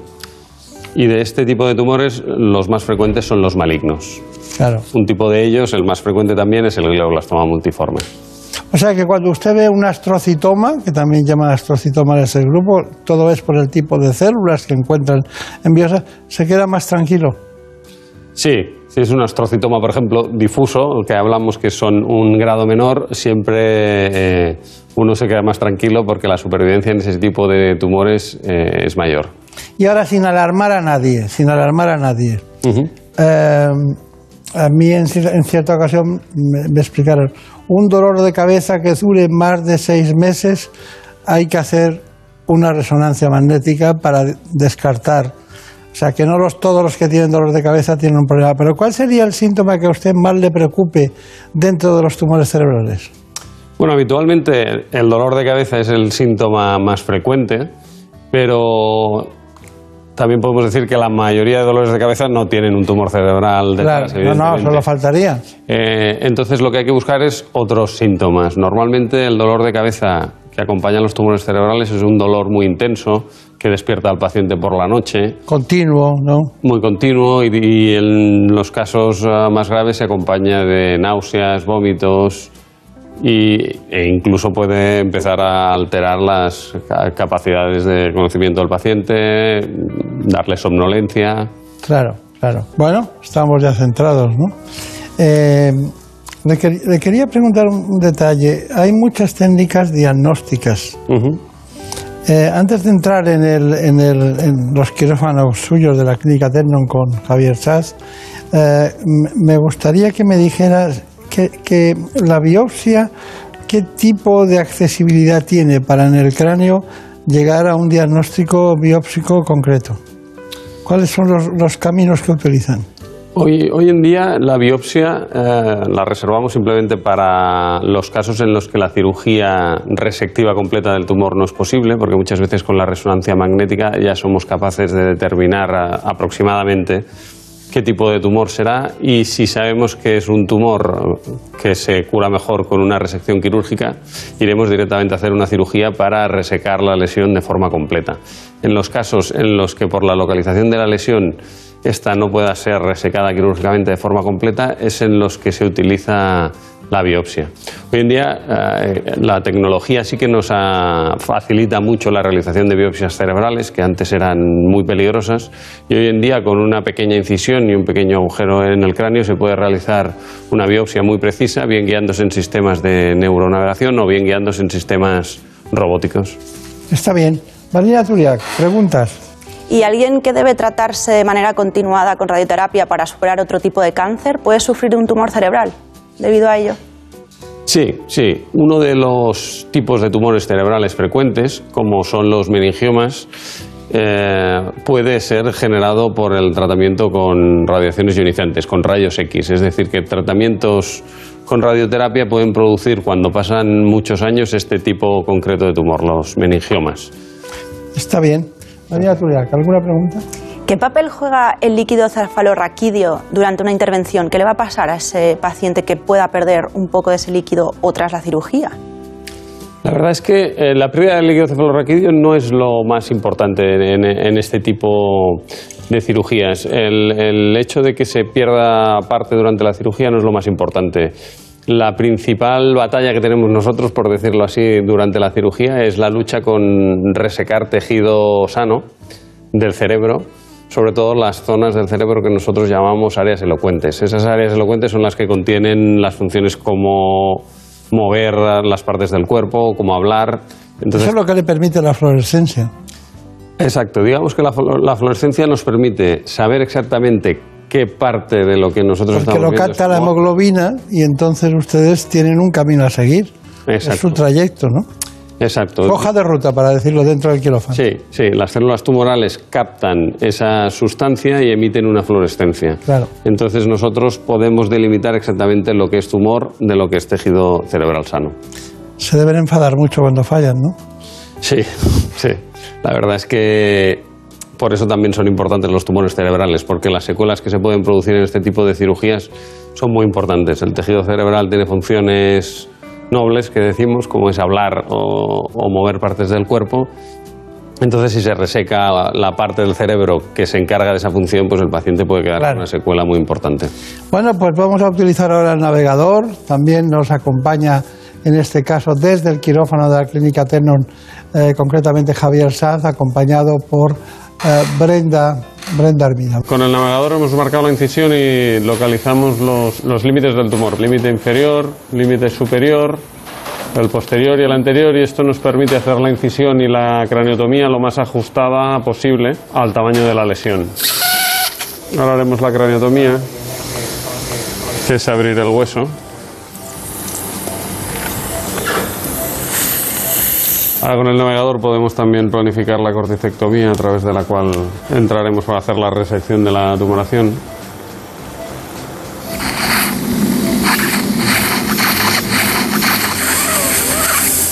Aquí ya se empieza a ver el, tumor. Muchas veces esta zona que es un poco más, digamos, activa del tumor no tiene tanta fluorescencia, pero vamos a, a poner el filtro de luz del microscopio para comprobarlo.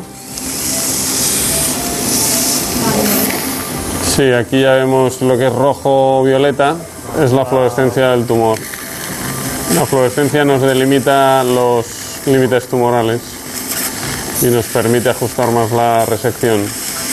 Nos es sobre todo muy útil para resecar el margen tumoral, que es ahí donde tenemos dudas entre el tejido que es tumoral y el tejido que es sano. Si quitamos la fluorescencia, este tejido que tenemos aquí puede ser dudoso si es tumoral o no, y la fluorescencia nos permite ver que esta parte de aquí sí que es tumor todavía y conviene resecarlo en este caso, que la función neurológica de esta área nos lo permite. Sí, aquí tenemos ya todo el tumor resecado. Es posible que quede algún resto en los márgenes de la resección que hemos hecho. Y ahora es un momento muy útil para revisar con la fluorescencia, ¿eh? revisar los márgenes de la resección y ver si nos puede quedar algún resto de, de tumor. Vamos a utilizar ahora un endoscopio para acabar de revisar los rincones de la cavidad quirúrgica a los que no podemos llegar con el microscopio. Estamos en el límite más anterior de la cavidad. Aseguramos y así comprobamos que también que no queden restos tumorales que hayan pasado desapercibidos.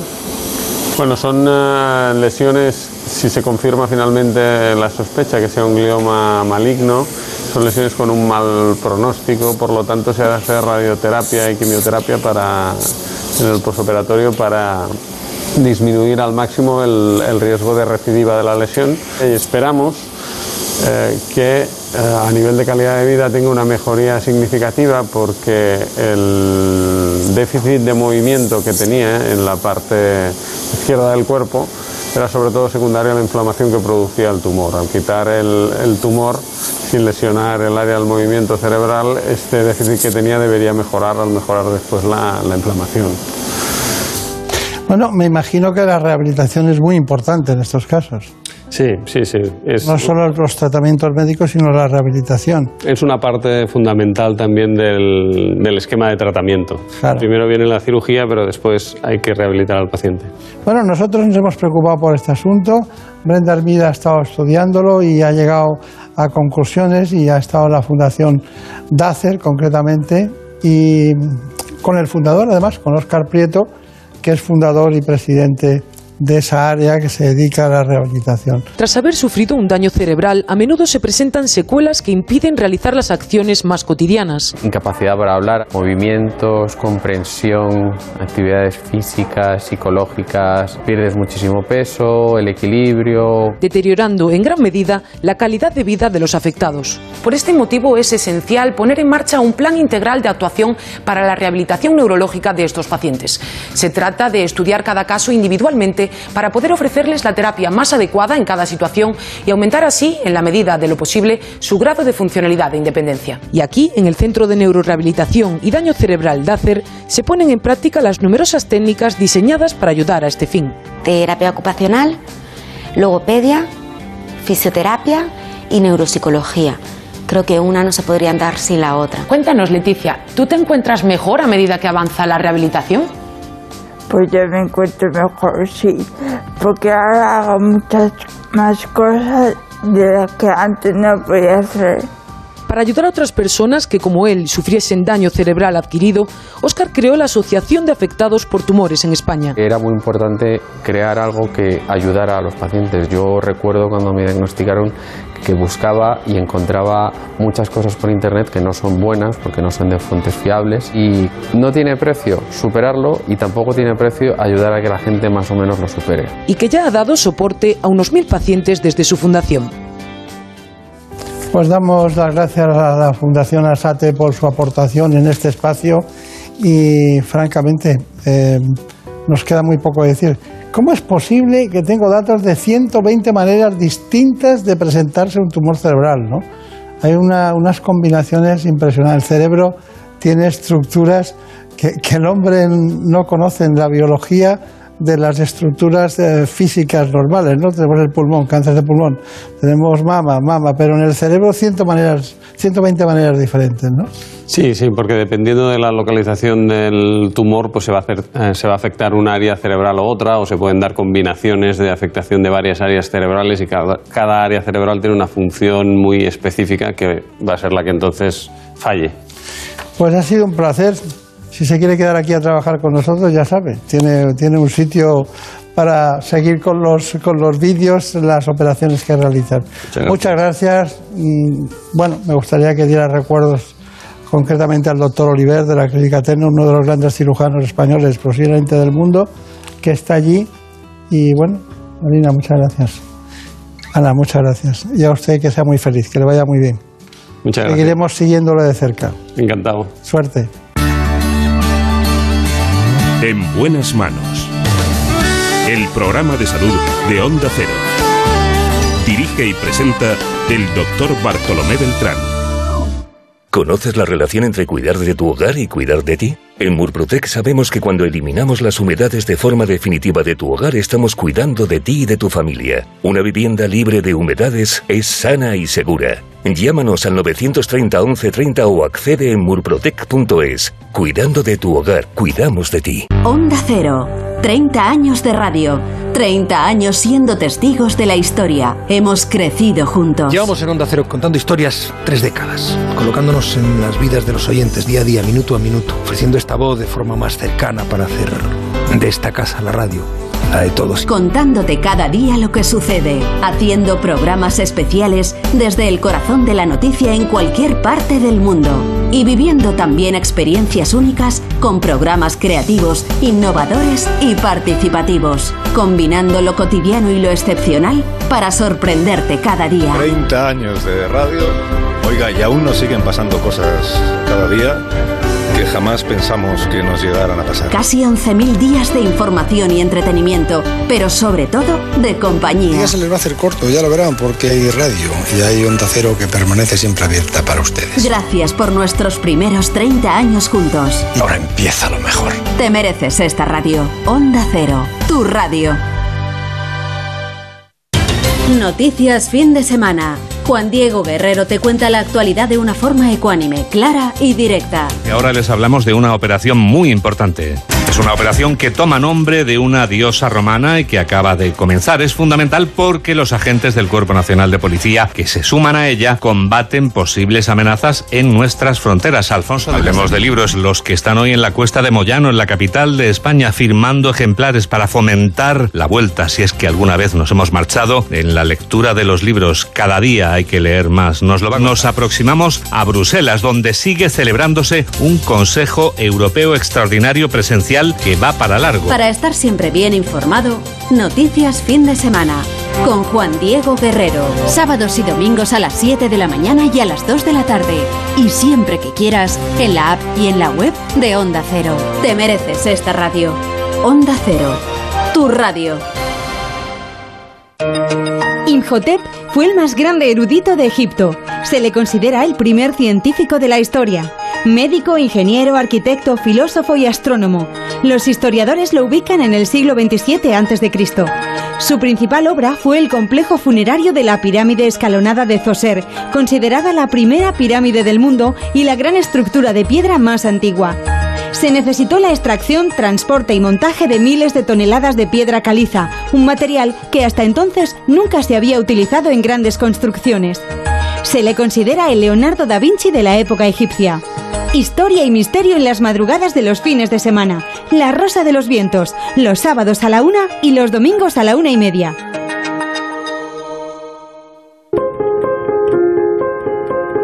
Las mejores ficciones sonoras en Onda Cero con el sello de Carlos Alsina. Tengo que consultarte una cosa, le dice secretamente.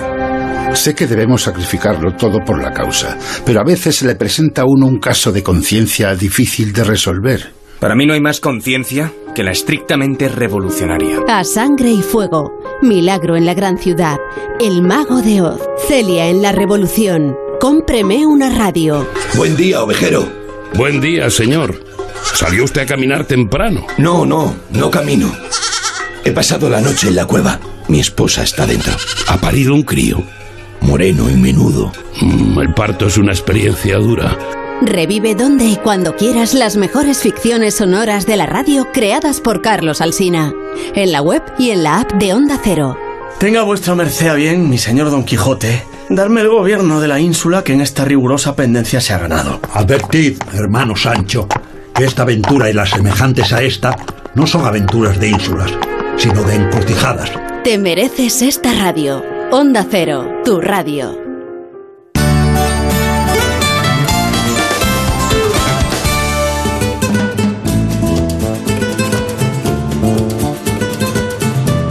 Ha llegado el momento de conocer lo que publican nuestros compañeros de La Razón en ese suplemento de A tu Salud.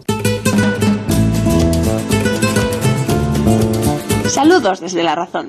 Esta semana contamos cómo la pandemia está mermando la salud de los españoles, ya que más de la mitad ha engordado durante estos últimos meses por culpa de los malos hábitos de alimentación y del sedentarismo, lo que dispara el riesgo cardiovascular, la diabetes y la hipertensión. Pero no solo eso, ya que además ha aumentado el estrés, la ansiedad y el insomnio. También se han incrementado los problemas de miopía, de bruxismo e incluso pérdidas de memoria como consecuencia del estrés y de la fatiga pandémica. Contamos que la responsabilidad civil ante posibles efectos adversos provocados por las vacunas de la COVID no siempre será del Estado y explicamos por qué los expertos son partidarios de usar gafas para evitar el contagio del SARS-CoV-2. También explicamos que prueban el vínculo que existe entre la pérdida auditiva y la COVID-19. De hecho, tras sufrir la enfermedad, la incidencia de los problemas de audición fue del 8%.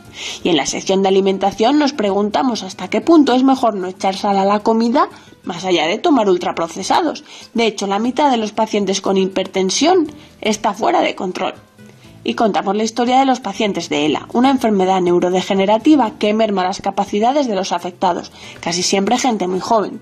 Pero también avanzamos en qué consiste la endoscopia de columna avanzada, una cirugía de espalda menos invasiva y más exitosa, capaz de solucionar los problemas de manera segura e indolora con resultados inmediatos.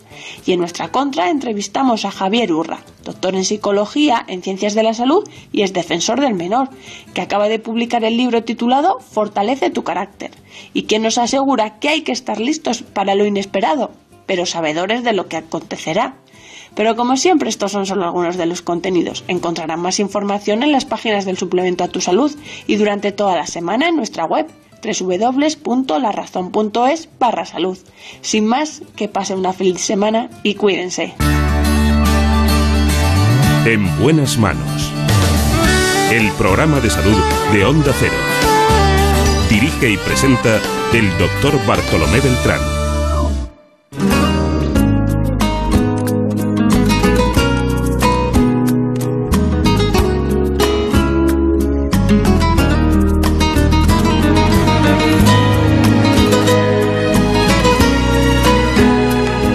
Dos especialistas les ponemos la alfombra sanitaria de lo que es nuestro informe.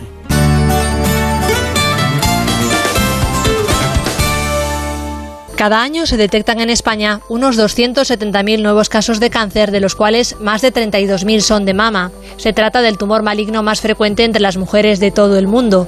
Aunque la edad más frecuente de diagnóstico sigue siendo a partir de los 50 años, entre un 5 y un 10% se da en menores de 40 un hecho que puede estar motivado por algunos cambios en el estilo de vida de las mujeres. Para detectarlo precozmente se emplea la mamografía. Esta técnica diagnóstica permite detectar lesiones en la mama hasta dos años antes de que sean palpables y cuando los tumores aún están en etapas iniciales. Por este motivo es importante realizarlas a partir de los 40 años. La buena noticia es que gracias a la investigación, una mayor concienciación social y la disponibilidad de nuevos fármacos, 9 de cada 10 pacientes sobreviven a la enfermedad 5 años después del diagnóstico.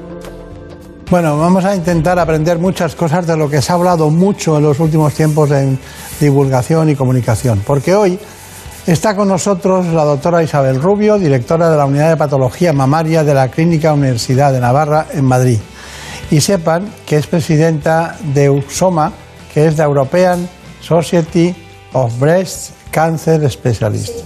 Y además es presidenta electo de la ESO, que es la European Society of Surgical Oncology. Además, también está con nosotros la doctora Carolina Sobrido, que es especialista en radiodiagnóstico de la Clínica Universidad de Navarra en Madrid. Eh, ¿Realmente lo ha conseguido? Pues sí, casi. Casi, porque, porque presidente electo de la ESO, de la European Society, eso es difícil, ¿no? Pues sí, sí, es una es la Sociedad Europea eh, de Cáncer de Mama, de los especialistas en cáncer de mama, que engloba la multidisciplinariedad en cáncer de mama. Entonces forman parte eh, oncólogos médicos, oncólogos radioterapeutas, patólogos, radiólogos, cirujanos. Y la verdad que es un honor, es una sociedad que, que fue fundada por Veronesi, que fue uno de los grandes artífices de la cirugía conservadora en cáncer de mama. Y la verdad estoy, estoy muy contenta. No, no, sí, siempre está muy contenta. Siempre va con su batita blanca, su bolígrafo aquí, y dice, voy a tomar nota, ya, te llamo luego. ¿No? ¿Eh? Es muy ordenada en eso. Usted no se ría que usted es gallega. Sí, Usted es de Ribeira. De, efectivamente. de Ribeira. Y, y se llama San Pedro de Segundo. Sí, Bueno, ¿qué tal por la Clínica Universidad de Navarra, doctora Saurido? muy bien. Dentro de todo lo que se puede y del tiempo en el que estamos, ¿no? ¿Cómo fue el trayecto para llegar al lado de la doctora Rubio? Bueno, la doctora Rubio ha llegado a mí. Porque yo estaba antes en la Clínica Universidad de Navarra y ya cuando llegó la doctora Rubio, pues bueno, hicimos ahí el, el equipo. En tándem. Y sin ella no puede usted diagnosticar. No, yo diagnostico, sin ella no se no, puede no, curar. sin ella no pueden diagnosticar. ¿eh? Claro, claro, yo diagnostico y ella cura, ¿no? Tenemos, Claro. Ah, bien, eso me gusta. Eso tenemos el equipo. O sea, es un servicio fundamental. Exactamente. Bueno, ¿y quién sabe decir si esto es, ah, si esto es una, un nódulo de calcio y es precancerígeno? ¿Usted o ella? Bueno, yo oriento y ella me lo discute. Pero vamos, que siempre llegamos luego al diagnóstico definitivo. Bueno, bueno, bueno. ¿Qué fue- ¿Cuáles son los elementos fundamentales? Vamos a ir deprisa. Elementos fundamentales para que un, un experto en mama pueda decir, esto es un cáncer y cómo es el proceso de menos a más. ¿Qué cosas preparan? Yo le digo una radiología y tomografía. Sí. Bueno, yo creo que lo primero es que la mujer acceda a un centro donde se trate cáncer de mama. ¿Vale? Ese es el primer punto para que a uno le traten y lo diagnostiquen de cáncer de mama, es ir a un centro de cáncer de mama, a una unidad de mama. Ay, perdón, pero empezaba todo con que se tocaba en el pecho y se notaba en un bulto. Sí, ¿no? o se notaban un bulto, notaban algo diferente o, o le tocaba la mamografía anual del cribado y entonces eh, empezamos por las pruebas radiológicas y luego fundamentalmente va acompañado de la exploración física. ¿no? Y dentro de las pruebas radiológicas entra la doctora Sobrido en juego y le hacemos la mamografía, le hacemos la ecografía en función de, de las características que aparezcan en los diferentes, en la mamografía, en la ecografía, decidimos si necesita alguna prueba más, si necesita una biopsia, yo la exploro, nos juntamos y decimos, ¿qué te parece? Esto, hay que hacer esto, hay que hacer lo otro. ¿Evitan las biopsias o son proclives a las biopsias? Porque hay mucho texto sobre las biopsias. No, las hacemos cuando son necesarias. O sea, no es. Sí, pero a veces va muy bien al, al experto, que es hacer una biopsia, y a lo mejor con todos los demás datos anteriores ya bastaba. Pero entonces no es No hay signos patognomónicos. Entonces, que no, entonces no es un experto. Sí que nos, nos guiamos desde luego desde las pruebas radiológicas, ¿no? de la tecnología.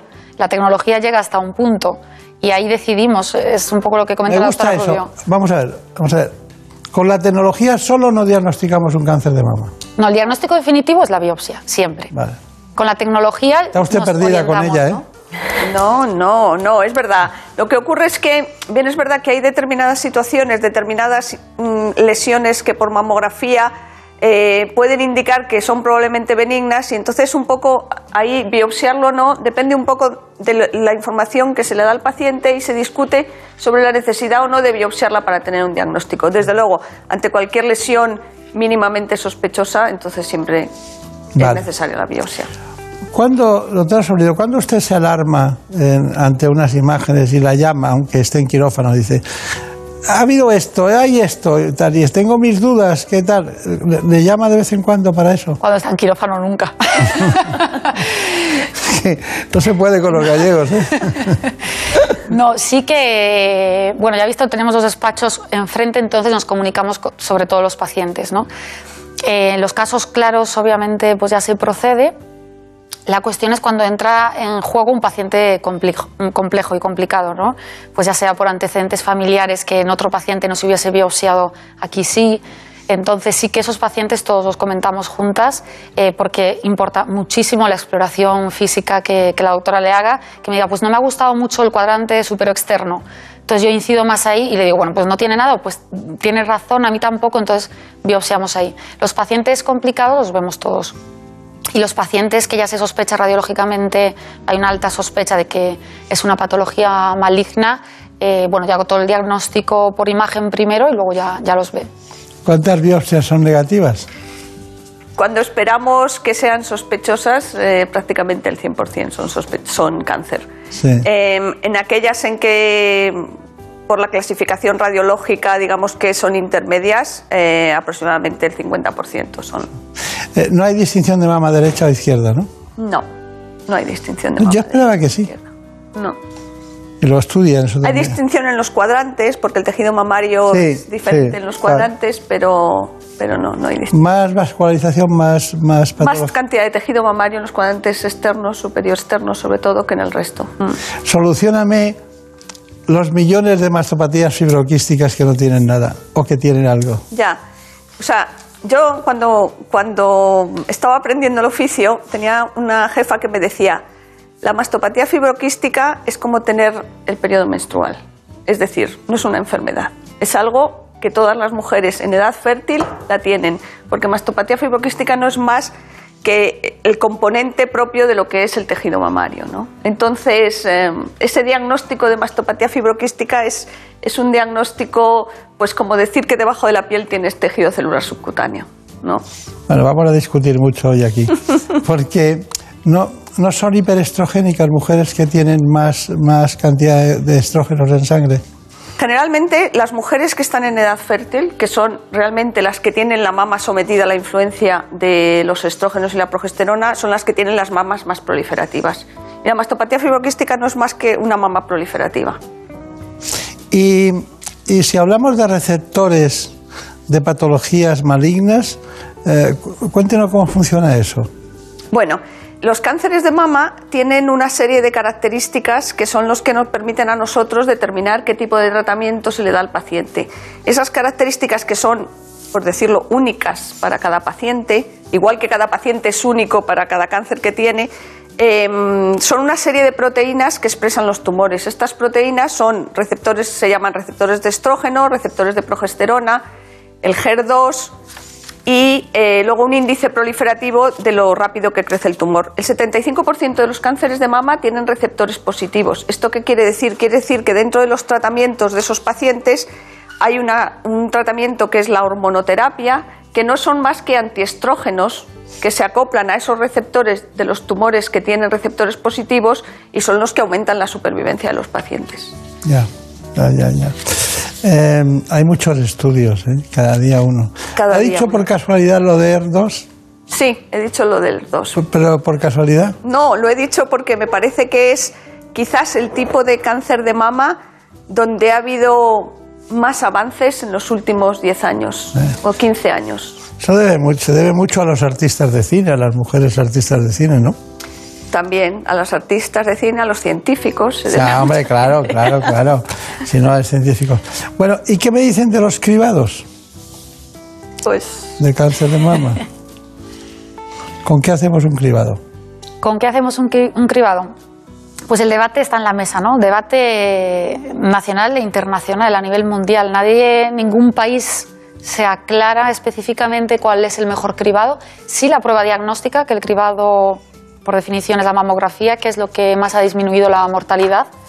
Y la única prueba de imagen que, múltiples estudios han, han confirmado que disminuye la mortalidad. Con la prueba sí que todos los países estamos de acuerdo. Quizás no tanto la fecha de inicio de la edad de la paciente o hasta cuándo se hace o si es anual, bianual, trianual. entran en juego muchos factores, el coste efectividad, la disponibilidad económica, eh, salud pública de cada país. Claro. Y, y, doctora Rubio, cuando tiene el paciente delante y ya está diagnosticado de cáncer de mama, ¿se lo cuenta usted? Se lo cuento yo.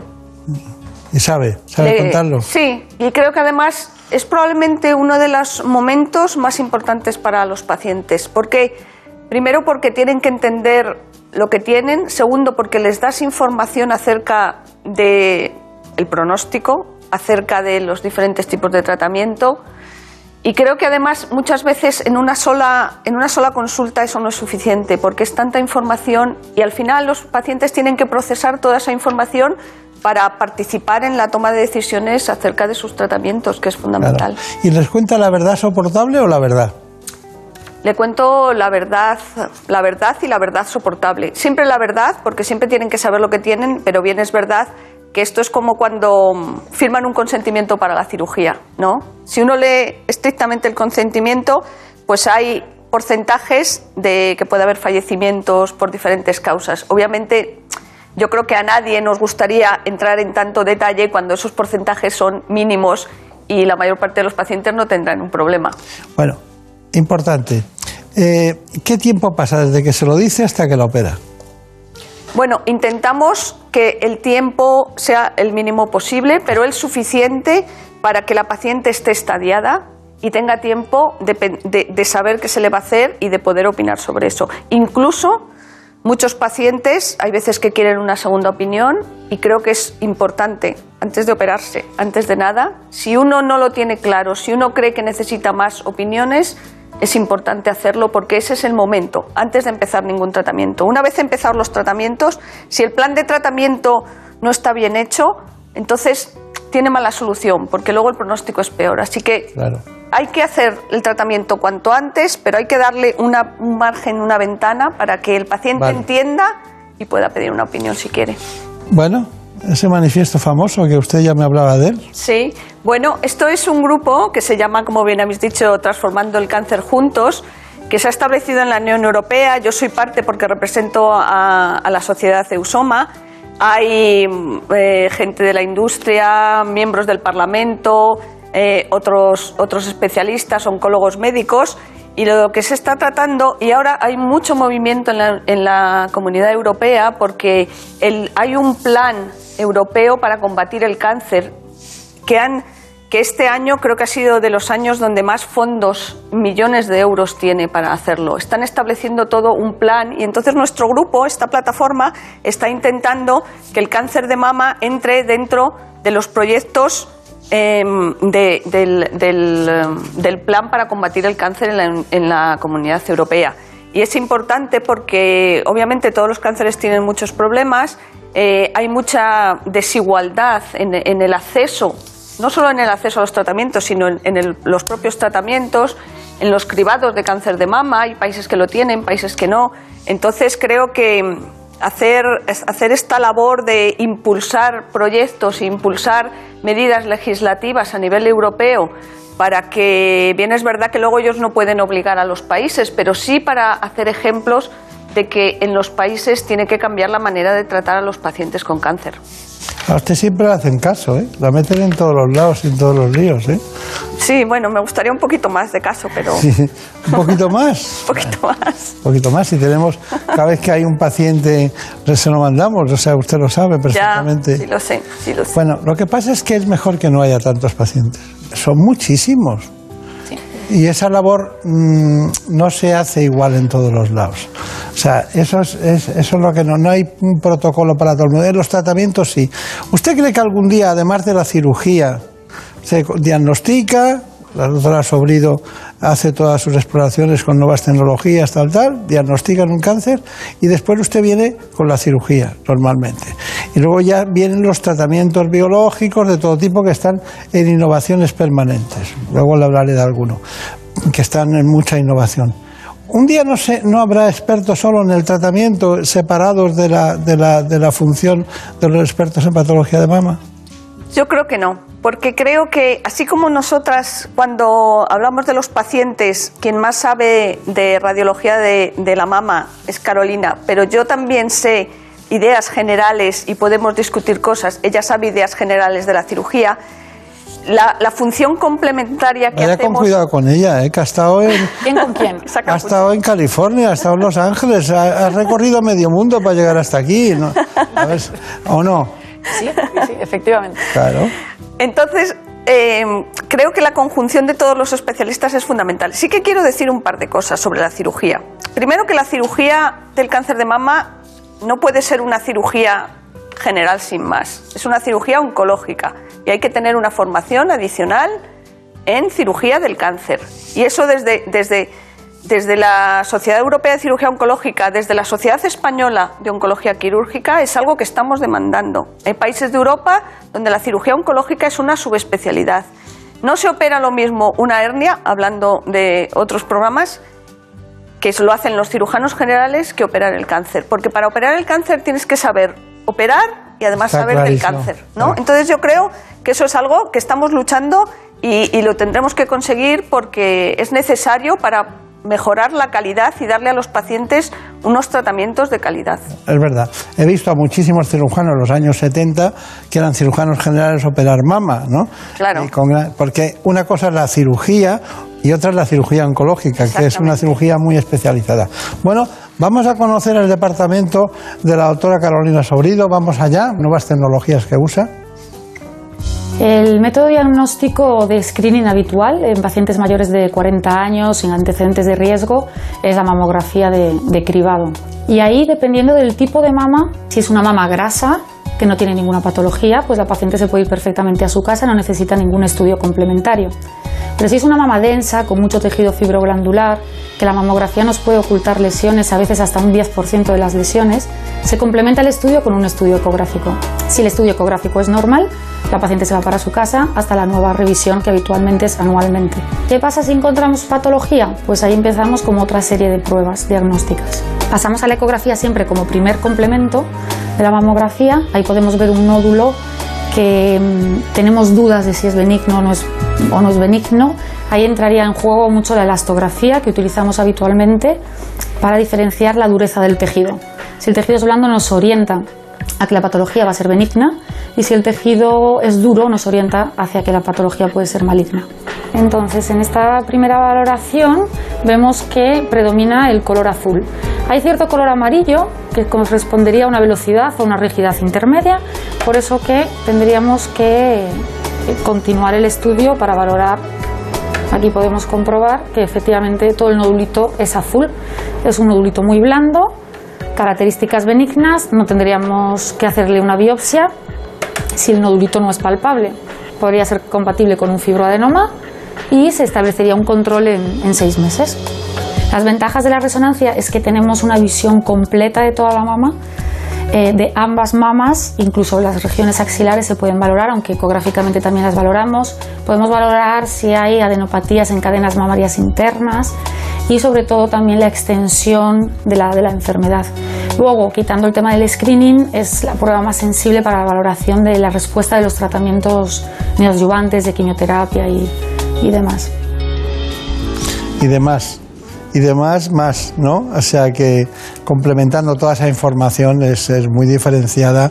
Eh, es que, claro, quien habla de diagnóstico por la imagen y no sabe de, qué estamos hablando, piensa en una radiografía, pero comparado con esto, la capacidad de diferenciación de las estructuras y tal les llevan a ustedes a un conocimiento ya empírico de lo que hay, ¿no? Bueno, milagros, doctora Rubio, ¿no? Sí, bueno, esto es em, utilizar técnicas en la cirugía que mejoran, que, que son menos incómodas para las pacientes y que estéticamente quedan mejor y oncológicamente son seguras. Claro, y luego no hay que ir al cirujano plástico y hacer otra cicatriz y empezar de cero y no saber qué pasó antes, ¿no? Sí. Lo comprendo perfectamente. Marina Turiak está desesperada ya. con todas las preguntas de nuestras mujeres. Cuando una mujer en edad fértil se le diagnostica cáncer de mama, ¿le suelen recomendar congelar óvulos para ser madre en un futuro? Cuando una mujer en edad fértil que no ha tenido hijos y que quiere tener hijos se le diagnostica un cáncer, sí. Antes de empezar los tratamientos, generalmente se le envía para que si desea congelar óvulos para luego Siguiente poder tener hijos. ¿Y qué opinan de la mastectomía bilateral a modo de prevención? ¿Está indicado en algún caso? Está indicado solo en aquellos pacientes que tienen un alto riesgo de desarrollar un cáncer de mama, que son pacientes con una mutación genética. En esos pacientes se ha visto que el riesgo de desarrollar un cáncer de mama puede ser hasta del 80% y son donde se recomienda. En el resto de los pacientes, el beneficio de una mastectomía bilateral es inferior al riesgo. María, ¿tenemos alguna información de la cirugía oncoplástica? Pues sí, otra de las técnicas que se realiza en la cirugía de cáncer de mama es la oncoplastia. En una misma operación se extrae el tumor y se recoloca la mama que permite mejorar la calidad de vida de la paciente sin alterar el pronóstico de la enfermedad. Esto es una paciente que se notó un bulto aquí, donde está marcado, que es un tumor de aproximadamente 3 centímetros, ¿vale? Que generalmente, en función de lo agresivos que son los tumores, si son muy agresivos les damos quimioterapia o, hormonoterapia antes y luego cuando se han reducido los operamos. Pero en este caso es un tumor que es poco agresivo y en estos casos el tratamiento previo tampoco lo va a reducir tanto el tumor, con lo cual como la paciente tiene una mama que nos da suficiente tamaño para poder estirpar el, el tumor y dejarla estéticamente bien. Y vamos a utilizar una técnica oncoplástica que consiste en hacer una incisión alrededor de la areola y el pezón y otra aquí, esta piel de aquí se la vamos a quitar para tener un campo amplio para entrar, quitarle el tumor y luego poder cerrar la mama y reconstruirla y que le quede bien. La supervivencia del cáncer de mama es cada vez más alta y los pacientes tienen que vivir muchos años con las secuelas de los tratamientos, con lo cual en pleno siglo XXI tenemos que intentar que las cirugías tengan la menos morbilidad, es decir, los menos efectos secundarios, pero que luego estéticamente queden bien porque al final la mujer tiene que vivir con ello toda la vida. Entonces, vamos a abrir un poco esto para que nos dé espacio suficiente para quitar el tumor y luego remodelaremos la mama. ¿Veis? El tumor grande lo tenemos aquí, lo tenemos localizado y bien, porque bueno, es palpable. Eh, vámonos a ir hacia el tumor, vente un poco más para acá, eso es, vamos a abrir un poquito más aquí que nos dé campo. Tú fíjate, este tumor en condiciones normales, si tú le haces una incisión normal, le queda un defecto en la mama tremenda. Entonces ahora remodelamos esto para cerrarlo, porque si no le hiciéramos nada, esto al final acabaría hundido. Una vez que tenemos ya cerrada la cavidad, ahora le hacemos la radioterapia intraoperatoria y luego ya cerramos, cerramos alrededor y hemos acabado la cirugía de la mama, ¿vale? Bueno, extraordinario. Eh, me gustaría estar con ustedes toda la mañana. Estoy hablando en serio. No, no es. Lo hemos pasado muy bien, hemos aprendido mucho, pero me resulta siempre corto. Así que me gustaría que hiciéramos una conclusión muy breve, ambas dos.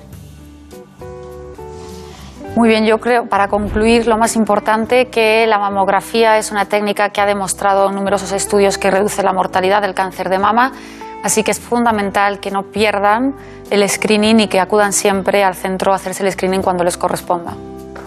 Doctora.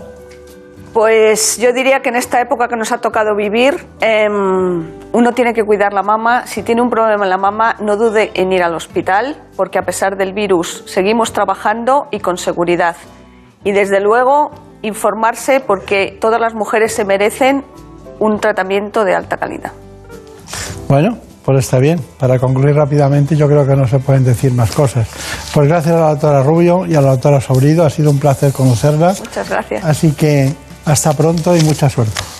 Gracias. Gracias. En buenas manos. El programa de salud de Onda Cero.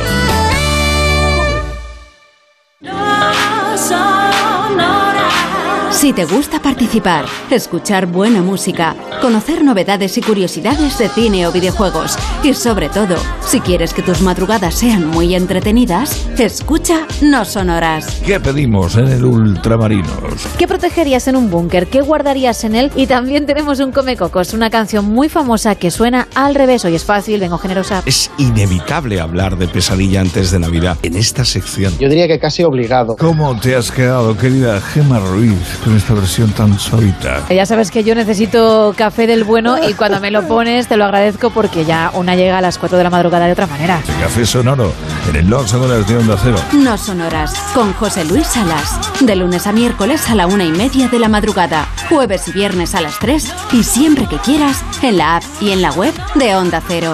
Te mereces esta radio. Onda Cero, tu radio. No sonoras. El penalti a Lopanenka consiste en dar una patada suave al balón por su cara inferior, intentando hacer que entre por encima del guardameta mediante una vaselina. Fue usado por primera vez por Antolín Panenka en la final de la Eurocopa de 1976 entre Checoslovaquia y Alemania durante la tanda de penaltis. El último jugador en lanzar era Panenka y con este tiro convirtió a Checoslovaquia en campeona de Europa por primera vez en la historia. Desde entonces muchos jugadores han imitado este lanzamiento, entre ellos Zidane, que anotó de esta manera en la final del Mundial de Alemania en 2006, en el que fue su último partido como profesional. Grandes jugadas y deportistas, partidos para el recuerdo. Vive en Radio Estadio cada fin de semana el mejor fútbol. Los sábados a las 3 y media de la tarde y domingos a las 3, con Antonio Esteba y Javier Ruiz Taboada. Los fines de semana nos juntamos en familia en Como el perro y el gato, porque una mascota es uno más de la familia. ¿Qué edad tienes, Hugo? Eh, 13 años. Escúchame, ¿tenéis mascotas? Un periquito y dos tortugas. Nuestro gato, que se llama Puscas, nos ha ayudado mucho, pero mucho, somos muy mayores. Viva mi gato y viva todos los perrunos, gatunos. Una se llama Cora, el otro Susto, Pulgi y el otro es Ticonín. Cuatro chihuahuas. ¡Cuatro chihuahuas! ¡Ándale, güey! Como el perro y el gato, un programa para todos. Entretenido, interesante, divertido, para aprender, consultar y sobre todo pasar un buen rato. Sábados a las 3 de la tarde, domingos a las 2 y media y cuando quieras, en la app y en la web de Onda Cero. Patrocinado por Menforsan, los especialistas en cuidados, higiene y cosmética natural para las mascotas. Te mereces esta radio. Onda Cero, tu radio. Por un beso tuyo, contigo me voy. No me lo pregunto, contigo me voy. Que se me fue del alma, contigo me voy. Yo me voy, yo me voy, yo me voy, yo me voy. Pero volveremos enseguida. Ya saben ustedes que esto ha sido posible gracias a la realización de David Fernández.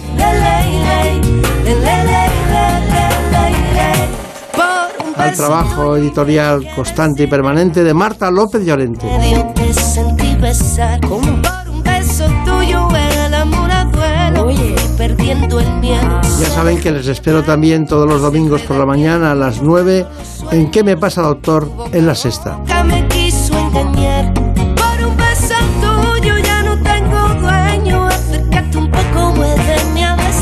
Volveremos. La semana que viene seguiremos hablando de salud. Por un beso tuyo, contigo me voy. No me lo pregunto, contigo me voy. Que se me fue del alma, contigo me voy. Yo